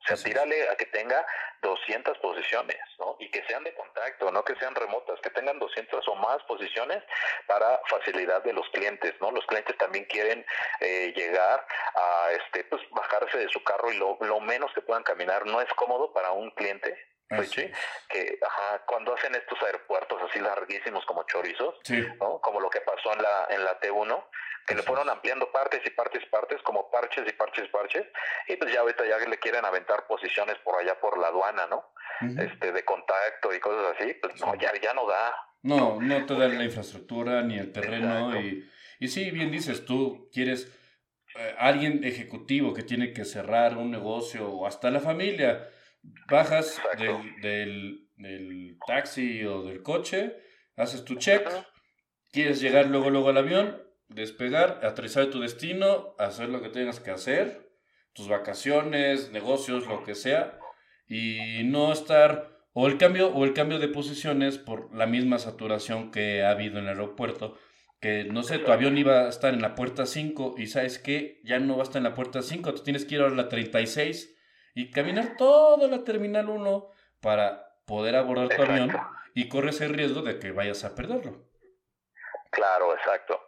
No, y, o sea, debe de haber una buena planificación en posiciones y buena planificación en rodajes, ¿no? es una barbaridad, por ejemplo, lo de la lo de la T1, Richie. También pasa en la T2, pero ahí tiene un poquito más de, de rodajes como para desfogar este el tránsito, para los despegues y aterrizajes.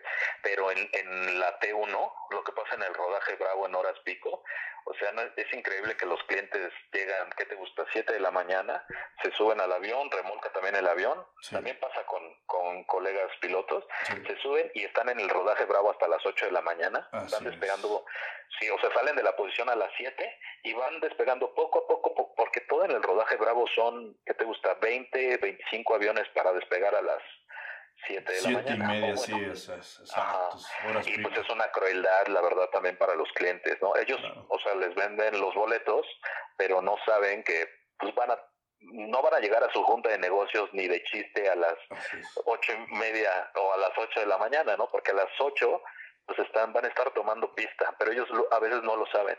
Entonces yo, yo pienso que se deben de enfocar en eso posiciones, ¿no? Sobre todo, ya van a tener, según su planeación, tres pistas que le echen una miradita al número de posiciones y la forma en que van a, van a construir su, su aeropuerto, ¿no? Sí, sí, sí, híjole, es que ojalá que los ingenieros estén o tengan esa, esa planeación y esa y ese este tema en particular, ajá, sí, esa planeación y ese tema porque pues sí, está padre tus tres pistas, pero si sigues manteniendo las mismas 90 posiciones, va a pasar lo mismo. Vas a seguir teniendo tu saturación, vas a tener lo, lo, de Bravo. Y también sabes qué, qué pasa, y tú no me dejarás mentir, en la mañana lo, lo vi, estaba saliendo el 747 de Luxemburgo, bueno, de la aerolínea bandera de Luxemburgo, y estaba saliendo el, eh, el mío, el, el triple 7 de, de Estambul. Y el mío lo tuvieron que mantener en Charlie porque no sale por la, el, largo de las alas.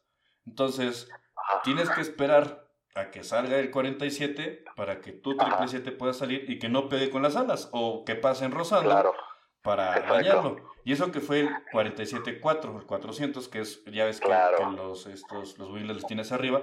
Pero ahora imagínate el, el, con esta restricción de, de, espacio. De rodajes. De rodajes, ajá. Que el nuevo 777, el que se, se,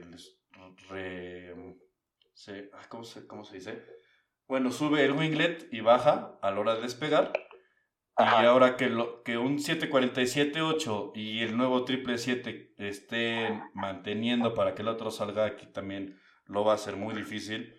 Y pues ojalá que tengan esa planeación y que lo contemplen porque si no va a ser igual caótico o peor. Exacto, sí, sí, sí, sí.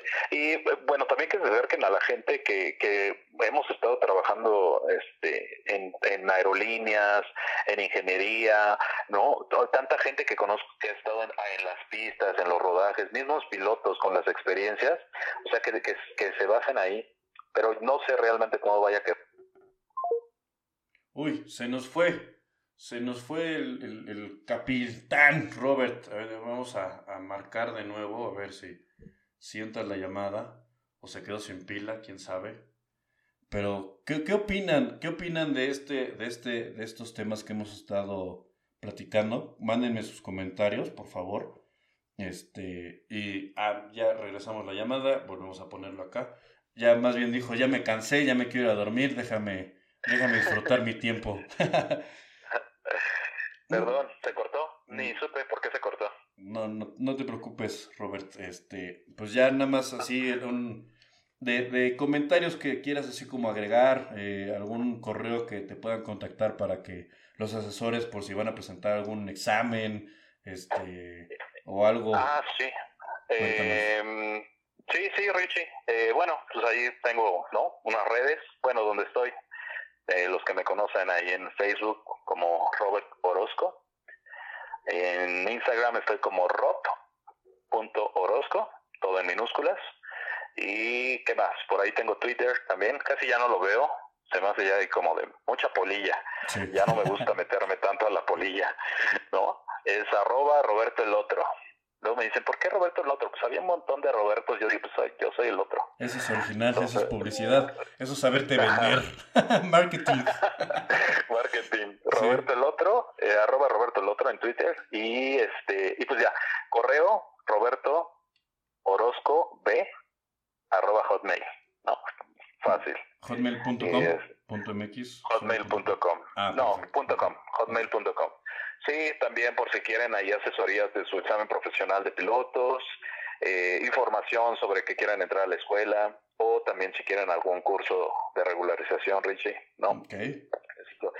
Todas las materias de aviación estoy disponible. Aerodinámica, CTA, aeronaves, este, ando dando de todo. Meteorología también, que es muy buena, me encanta la meteorología. mi favorita, es mi favorita. mi favorita. Sí. ¿Sí es? Sí, la neta. Buenaza meteorología. Oye, ahorita duda, duda existencial. Este, eres instructor en, en escuela y personal. ¿Tienes que sacar algún permiso para poder dar instrucción o con la pura licencia que, que tienes de operaciones o de CTA eh, puedes hacer eso? No, no, no, con, con la, este, sí, sí tuve que hacer mi examen. Lo hice antes de, de la pandemia y lo pasé. Ajá.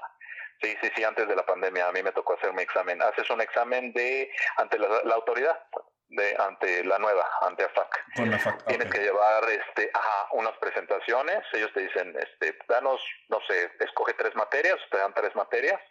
Bueno, no te dan a escoger, ellos te, ellos te las dan y ya, tú tienes que hacer tres presentaciones y ya las llevas, presentas ahí tu computadora o lo presentas en una pantalla y ya comienzas a, soltarte ahí. Les das una clase muestra básicamente a los inspectores de, aviación. Te hacen unas preguntas con respecto al tema también y este y ya básicamente te, te indican si, si estás apto para ser instructor o no. Ok, y si te llegan a batear, ¿puedes hacerlo otra vez el examen o ya no? Sí, eh, pero es difícil, ¿eh? Bueno, no, no sé cómo te podrían batear. De plano que, que chequen que eres muy malo hablando o que eres muy malo con tus temas, ¿no? Que, que, no le, que no le sabes, o sea, de plano. Pero no creo que una escuela te vaya a mandar sabiendo que, que, pues, eres como medio medio nefastón. ¿no? No, creo que, se vaya, que se vayan a arriesgar, la verdad. sí, claro. Y también sabes que la paciencia, porque Digo, llevo, llevo dando clases 12 años de mate, física, química. Este, y la paciencia que les tienes que tener a los chavos, no es lo mismo dar una clase a un chavo de primaria, secundaria, a, ya a, tus alumnos malosos que ya están enfocados para sacar la licencia de, de operaciones o de o ingeniero de mantenimiento, o, porque ya están enfocados a, ya no van tanto como al juego. Claro. Pues sí, bueno, eh, fíjate que también ahí en Aeronacional están dando bachillerato, está muy enfocado en bachillerato técnico en aviación. Y no, a mí no me ha tocado dar eh, materias a los chicos de bachillerato. Yo estoy más enfocado como en las carreras, pero este no he tenido esa experiencia. Sí me cuentan que pues, es como estar tratando eh, con chavos de bachillerato es un poco más difícil, ¿no? Pero yo soy de la idea, Richie, como que si le sabes llegar a los alumnos y sabes transmitirles el mensaje correcto, y, ajá, y, y, sabes que, bueno, al menos a mí me gustaba cómo me daban algunas clases algunos instructores, ¿no? El Alito Serjan, eh, el Fer Muñoz, este, ¿quién era el que nos daba meteorología? Este Venom. El Veno nos llegó a dar meteorología. Había otro, eh, hay otro instructor de meteorología, no me acuerdo. Pero bueno, eh, la verdad hicieron que me interesara muchísimo en la escuela. O sea, que me despertara así como que la pasión y yo de seguir ahí buscándole y estudiando y todo eso. Entonces yo, ajá, yo trato como que de hacer eso, ¿no? que se apasionen, que les guste, mostrarles lo más que se puede. y pues ya, ¿no? Cada quien como que tiene sus formas y sus estilos de, de enseñanza. ¿no? yo, yo agarro el cinturón y a ver, me hacen caso si no el cinturón. Y el de gimnasio. yo agarro la chancla, el que parpadea le aviento chancla. Ese nunca falla. Ahí llevas la, chancla de la mamá. el, el, plumonazo. sí, también. A, en la, a mí en, la primera etapa me tocó la, la educación de, de, de, te ponían, eh, te decían, a ver, cierra, cierra el puño. Y ya, no cerrabas. Ahora levanta los dedos. Todos juntos. Y pum, reglazo en los dedos, en la yema de los dedos. Todavía me tocó en la primaria a mí. Y eso que iba en escuela de monjas, ¿eh? Me tocaba reglazos. Pero bueno. Sí. Oye. Aquí tengo a mi hijo, el grande. ¿Quieres, ¿Quieres que te lo pase y que te hable de, de ese día que fue a la torre? Ah, por favor, que nos platiques experiencia. Sí. ¿Cómo se llama? Niño de- Roberto? André. André. No. André Santiago. Andrés Santiago. A ver, pásame. Ajá. Ahí te va. Échame, Ahí pregúntale lo que quieras de cuando fue a la torre. Le voy a preguntar, oye, ¿cómo es tu papá? ¿Tu papá es bueno o te pega? ¿Te enseña o te regaña? Hola Hola. André, ¿cómo estás? Bien, ¿y tú? Bien, gracias. Estás totalmente en vivo en la estación de radio online Capital MX con 525 personas conectados. Vas a ser famoso. Me estábamos platicando con tu papá de la aventura que, que- que tuviste o esa bonita experiencia de, de la, de la torre. Cuéntanos cómo, Ajá. cómo te gustó, cómo fue. ¿Tu papá lo llevó? ¿Ustedes le dijeron? Eh, era, no me acuerdo qué día era. Eh, estaba más pequeña, tenía seis años, y mi hermano como cuatro. Sí. Y entonces ese día salimos de la escuela y le y tenía que ir a trabajar mi papá. Sí. Entonces lo- me, este, en lugar de dejarnos con mi abuelita, nos dejó con, nos fuimos con él a la torre. Ok. ¿Y qué tal te Estuvimos gustó? ahí. ¿Cuánto tiempo estuviste ahí en la torre? ¿Cuánto tiempo estuvimos? Ah, como, como una hora. Como hora y media a lo mejor. Ok, ¿te gustó ver ese movimiento de los aviones de llegadas y salidas? Sí. Sí, te, te vas a animar para, para también ser controlador o, o te vas directo al pez grande de, de piloto aviador. Yo no voy a estudiar eso, voy a estudiar este ingeniería automotriz. ¡Wow! ¡Órale! Eso está súper genial. Felicidades. Qué bueno es que... que no que- sabe, Richie. No sabe. Ajá. No, no ha querido enamorarse de los aviones, pero vas a ver que lo va, que lo va a hacer en unos años. No, digo, la neta te conviene que sabe la ingeniería automotriz. Los mejores ingenieros automotrices, y no es por hacerle comercial a, a las dos escuelas, es del TEC de Monterrey y del, y del Politécnico. Entonces, cualquiera de las dos, te puedes ahorrar una lana, pero en, en el Poli, pero si se va a la parte de la aviación, el TEC de Monterrey te va a salir casi lo mismo como si estuviera piloto. Sí, exacto. Carísimo. Sí. Oye, eh, eh, André, Andrés Santiago, ¿verdad? Síguele. Sí. Oye, y este, y, y surgiste así a toda la torre, estuviste nada más viendo los aviones por, por la afuera, porque creo que hay un balcón. Y, y este, o cómo fue tu, tu experiencia, cuéntanos. Estuve ahí, este, adentro viendo las cámaras para, por, por ejemplo, si no veía un avión que me gustaba, que alcanzaba a ver mientras iba a aterrizar, Sí. este, lo veía desde las cámaras. Ah, es que cuéntale que hay unas cámaras. Hay unas cámaras que ven hacia las pistas y las lo pude ver. Posiciones. Ajá. ¿Ok?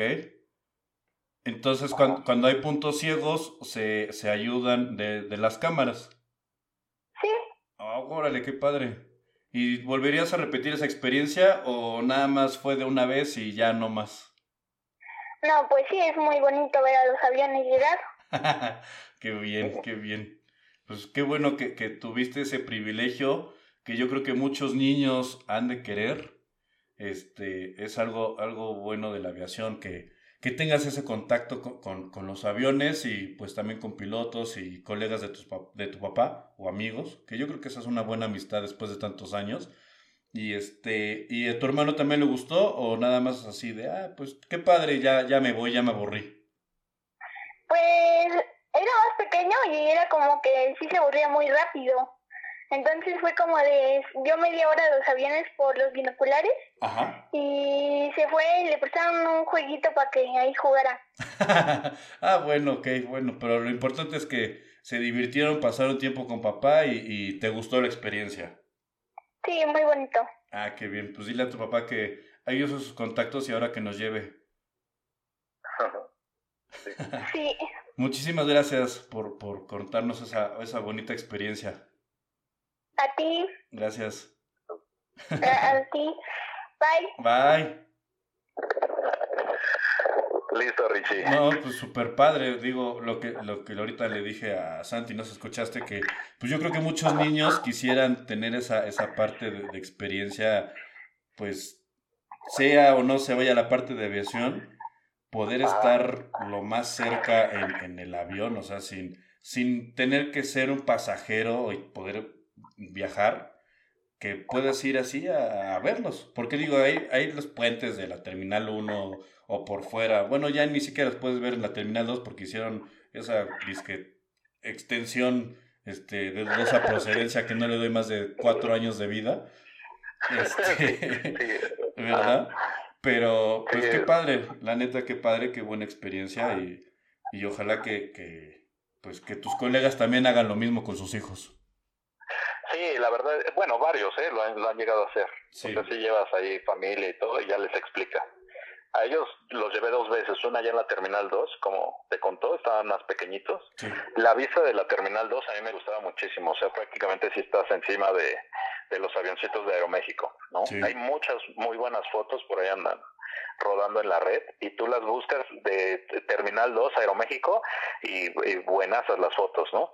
Sí. Es, es, como, sí, está, está padre. ¿Quién sabe? No te digo, no sé por qué no la quisieron los controllers de, de CENEAM o por qué no la querían, ¿no? Okay. Y, ah, y de eso, eh, por cierto, Richie, actualmente ya están unos controladores de Aeroméxico, lo que no me estabas preguntando.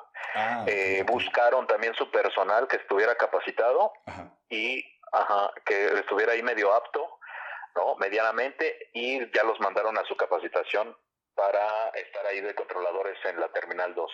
No, y tengo yo, ajá, exacto, y son varios de los que eran oficiales de operaciones, por ahí hay algunos otros que tuvieron experiencia como controladores, tengo dos ex colegas sí. que estaban en el ICM y ya se fueron para allá, entonces, este, también lo que tú estabas preguntando hace ratito, ¿no? No solamente de, de Aeroméxico, pues como como oficial de operaciones o algo así, también puedes ir, ir subiendo, ¿no? De plazas. Sí. Y en este caso, pues llegaron ahí con esta, como convocatoria, pero sí fue como interna. Ok. De, de Aeroméxico. De Aeroméxico. Ajá. Wow, estuvo súper bien. Exacto. Sí, no, no, no, este, son, insisto, son como de, de las, pues licenciaturas técnicas como lo maneja la SEP, este, que no son muy, pues es que sí, la verdad, porque para que lo maneje como licenciatura como tal es después de cinco años. Pero claro. pues estas como son de dos años, dos años y medio hasta tres, pues te lo manejan claro. como técnico. Entonces, sí, este, son del tipo de, de, licenciaturas que no son muy conocidas y Ajá. que solamente las llegas a escuchar si llegas, no sé, vas a una boda con alguno de tus amigos que no tiene nada que ver con la aviación y con la mesa te tocó amigos de la otra persona y sale el tema de tu casa, ¿no? Pues yo estaba en Torre y, ah, pues y eso cómo, cómo se come, ¿no? Ni, ni siquiera sabía que existía. Entonces, Exacto. eso siento que le hace falta más eh, publicidad, por llamarlo así, este, claro. y que, que, se haga uh, más, um, como más normal, así como, como ahorita dijo este Santi, me voy a hacer ingeniero automotriz, ¿mande? Abierto. Sí, exacto. Me voy a ingeniero automotriz y que así en las otras eh, eh, escuelas digan, oye, pues ya tenemos la de piloto o ya tenemos la de sobrecargo y que haya más, más abierto ese tema. De hecho, me acuerdo que hubo un, un, un proyecto en la UNAM, creo que de sacar la de piloto o en el Poli, no me acuerdo cuál de esas dos este, escuelas. Eh, Sí, claro. Fíjate, bueno, hace muchos años existía el CIAC, ¿no? Me sí. parece que tuviste hace dos semanas a, a, a, al Capi a Hugo. Sí. Y él estudió en el CIAC, ¿no? Me parece. Sí, sí, sí. Sería, sería bueno que, que, pues, como parte del gobierno, como que levantara nuevamente lo que era el CIAC.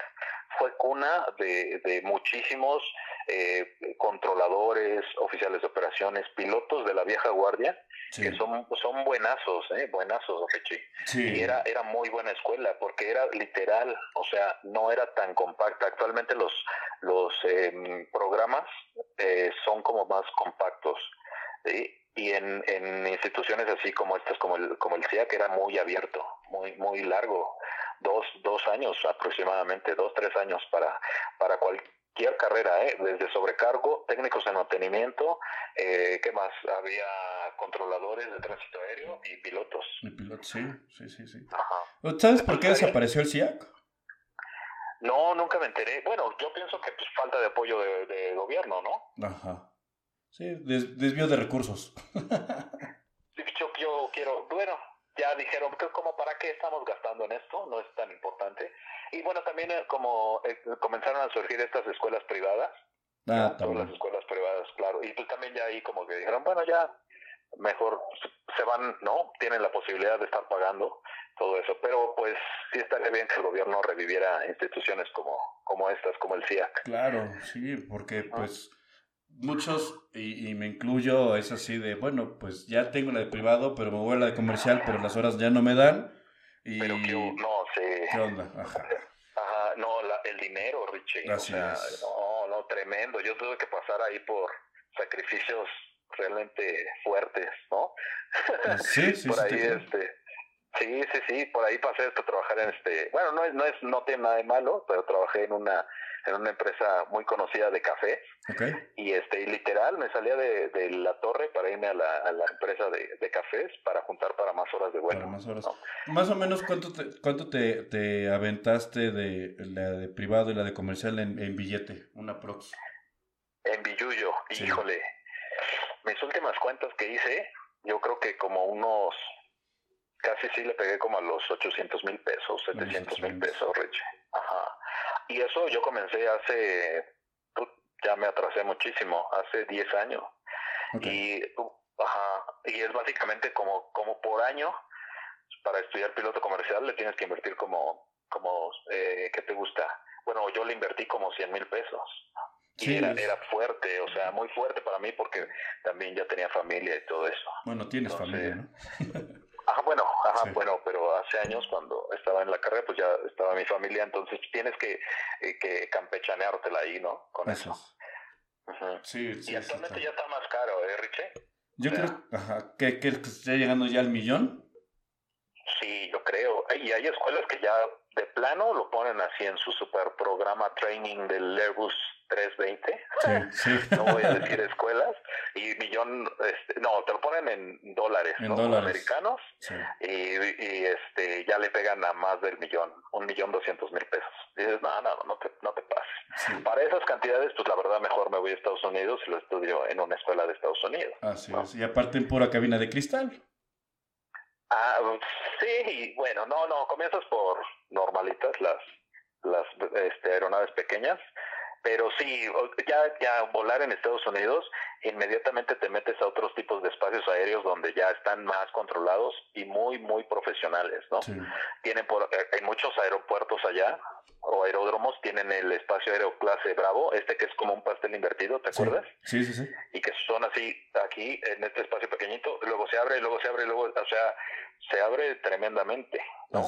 El, el espacio aéreo y muchísimas controles de torre. Entonces está padre volar en esos ambientes, ¿no? Por ejemplo, es. de Estados Unidos. Bueno, sí, Y- hago. Perdón, te escucho, te escucho. No, dime, dime, Richie. Ah, ok. Que hago, que hago mi corrección no de cabina de cristal, sino de, de Garmin 1000, que ya es una pantalla digital y no de, Ah, sí, de aviones digi- este, análogos. Sí, sí, no, ya también Sí. lo que le quieran poner, ¿no? A los a los aviones, pero realmente seamos sinceros, en, en escuelas en México no no mm, no le meten como muchísimo dinero, no es eh, no es viable, ¿no? Así es. Este, a, a los esnitas sí es unos cin- 150, ¿no? Ajá. Lo que quieres, pues aprendes a volar, la verdad, Aprende- claro. ¿no? Instrumentos análogos, Leer básicos. instrumentos. Ajá, leer instrumentos, lo, lo primero, lo que qu- quieres saber es, es volar, ¿no? Así es. Este, ya también depende pues de cada escuela, ¿no? También los que quieran estudiar para pilotos pues tienen que valorar eso, ¿no?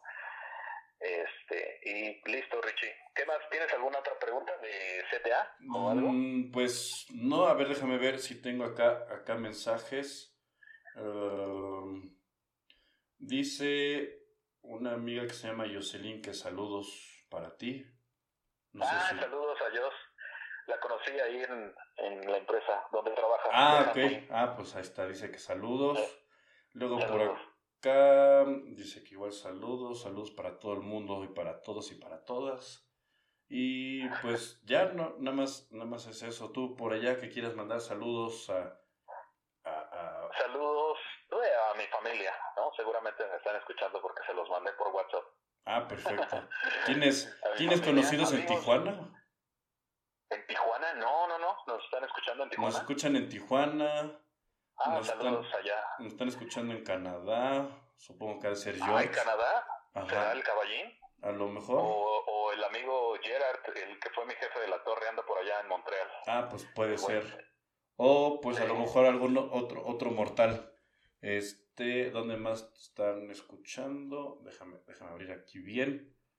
Mm, bueno, aquí en, México, Tijuana, Ecatepunk, Tláhuac. Ah, saludos, Ecatepunk. Ecatepunk. Tláhuac.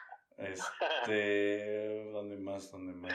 Pues ya es lo que me aparece. Ah, y Colombia. No sé. Ah, saludos. Saludos, mis parces. ah, conocí gente bien buena onda allá en, en, en Canadá, colombianos. Súper cool los colombianos. Como que tenemos ahí este un, un pacto entre razas, Richie. Ajá. Los colombianos y los mexicanos nos, nos llevamos bien. No sé por qué, cuestión de acentos, tal vez. Ajá. Más, yo lo, es lo que yo viví allá en, en Canadá. En Canadá, ajá. Se, se nos da con los, con los parces. Porque ya, así como de, de chisme de, de personal, ¿por qué te fuiste a Canadá? Eh, ah, porque me aventé esa de eh, renunciar a la ICM, me aloqué. Bueno, no me aloqué, era para pasar mi examen profesional. Eh, como te dije, no, sí te absorbe totalmente trabajos en la aviación. O sea, eso las personas que se van a dedicar se van a dar cuenta eh, los que nos están escuchando, si comienzan a trabajar, si te metes muchísimo en operaciones o en control de tránsito aéreo, pilotos.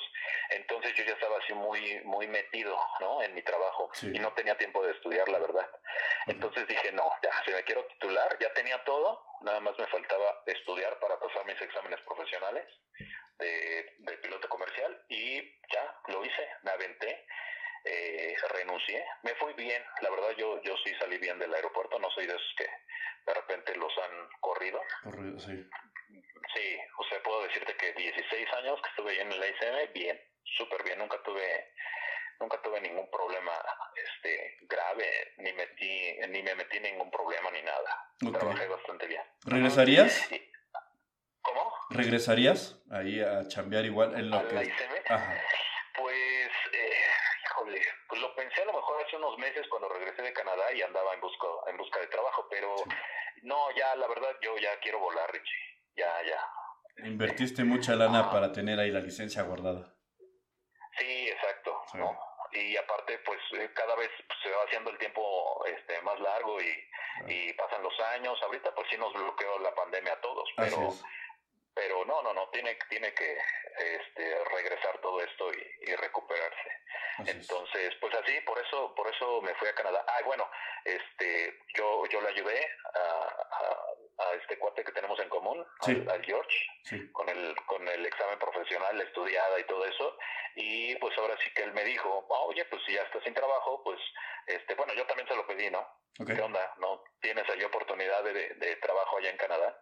y este me dijo sí sí vámonos no era nada eh, respecto a la aviación eso sí pero este pues ya estaba trabajando allá. Estuve trabajando en, su negocio de él un, un restaurante. Ah súper. Ajá. Y bueno una experiencia totalmente distinta a lo que yo estaba acostumbrado Richie nada que ver no con lo que con lo que yo sé hacer o lo que me gusta y cosas así pero bueno, o sea le entré no al, al trabajo y bien la verdad es que bastante bien. Ah, qué padre. O sea, ah, pesado, eso sí, trabajar en cocina, para los que trabajan en cocina, mis respetos, chefs y todo el demás personal de cocina, mis respetos totalmente, Richie. Es una, no sabes, yo regresé como con cuatro kilos menos, cinco kilos menos.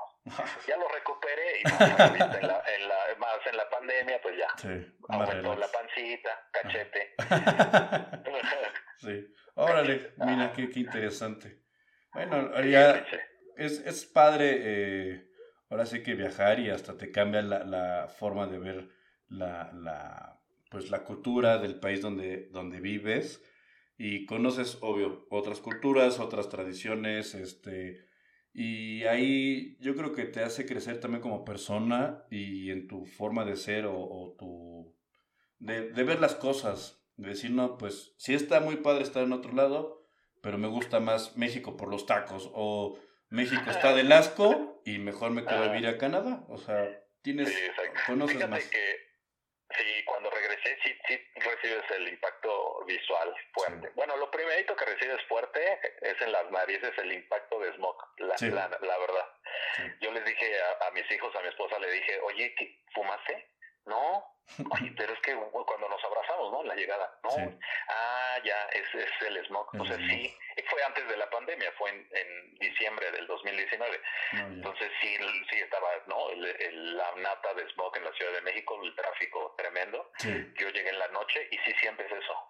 Y luego, pues viene esto del, como el impacto visual, ¿no? De, de calles, este, lo que ves allá, ¿no? No hay baches, las, las banquetas están bonitas, la gente camina con sus perros con, con cadenas, no los sueltan ahí para que defequen en todos los pastos. Sí, este, la cultura cambia totalmente. La cultura, sí, claro. Entonces eso pues sí lo, lo extraña. Entonces, pues, pues no, no lo extraña, sino más bien es como el impacto visual que, que recibes, ¿no? Regresando a tu patria. Pero ya, lógico, pues la calidez, la familia, la comida, ¿no? Eso, eso sí, reuniones, O sea, lo que nos caracteriza son las reuniones. Ahorita también la pandemia nos vino a pegar en eso, pero las reuniones son impresionantes, ¿no? Aquí, cómo nos gusta la fiesta. La fiesta, la carnita asada cada fin de semana. La carnita asada, papá. y bueno, yo no sé si tú lo, lo manejas con tu familia, pero yo sí, cada cumpleaños de tíos, primos, este, estamos ahí, ¿eh? Sí, sí, sí, sí.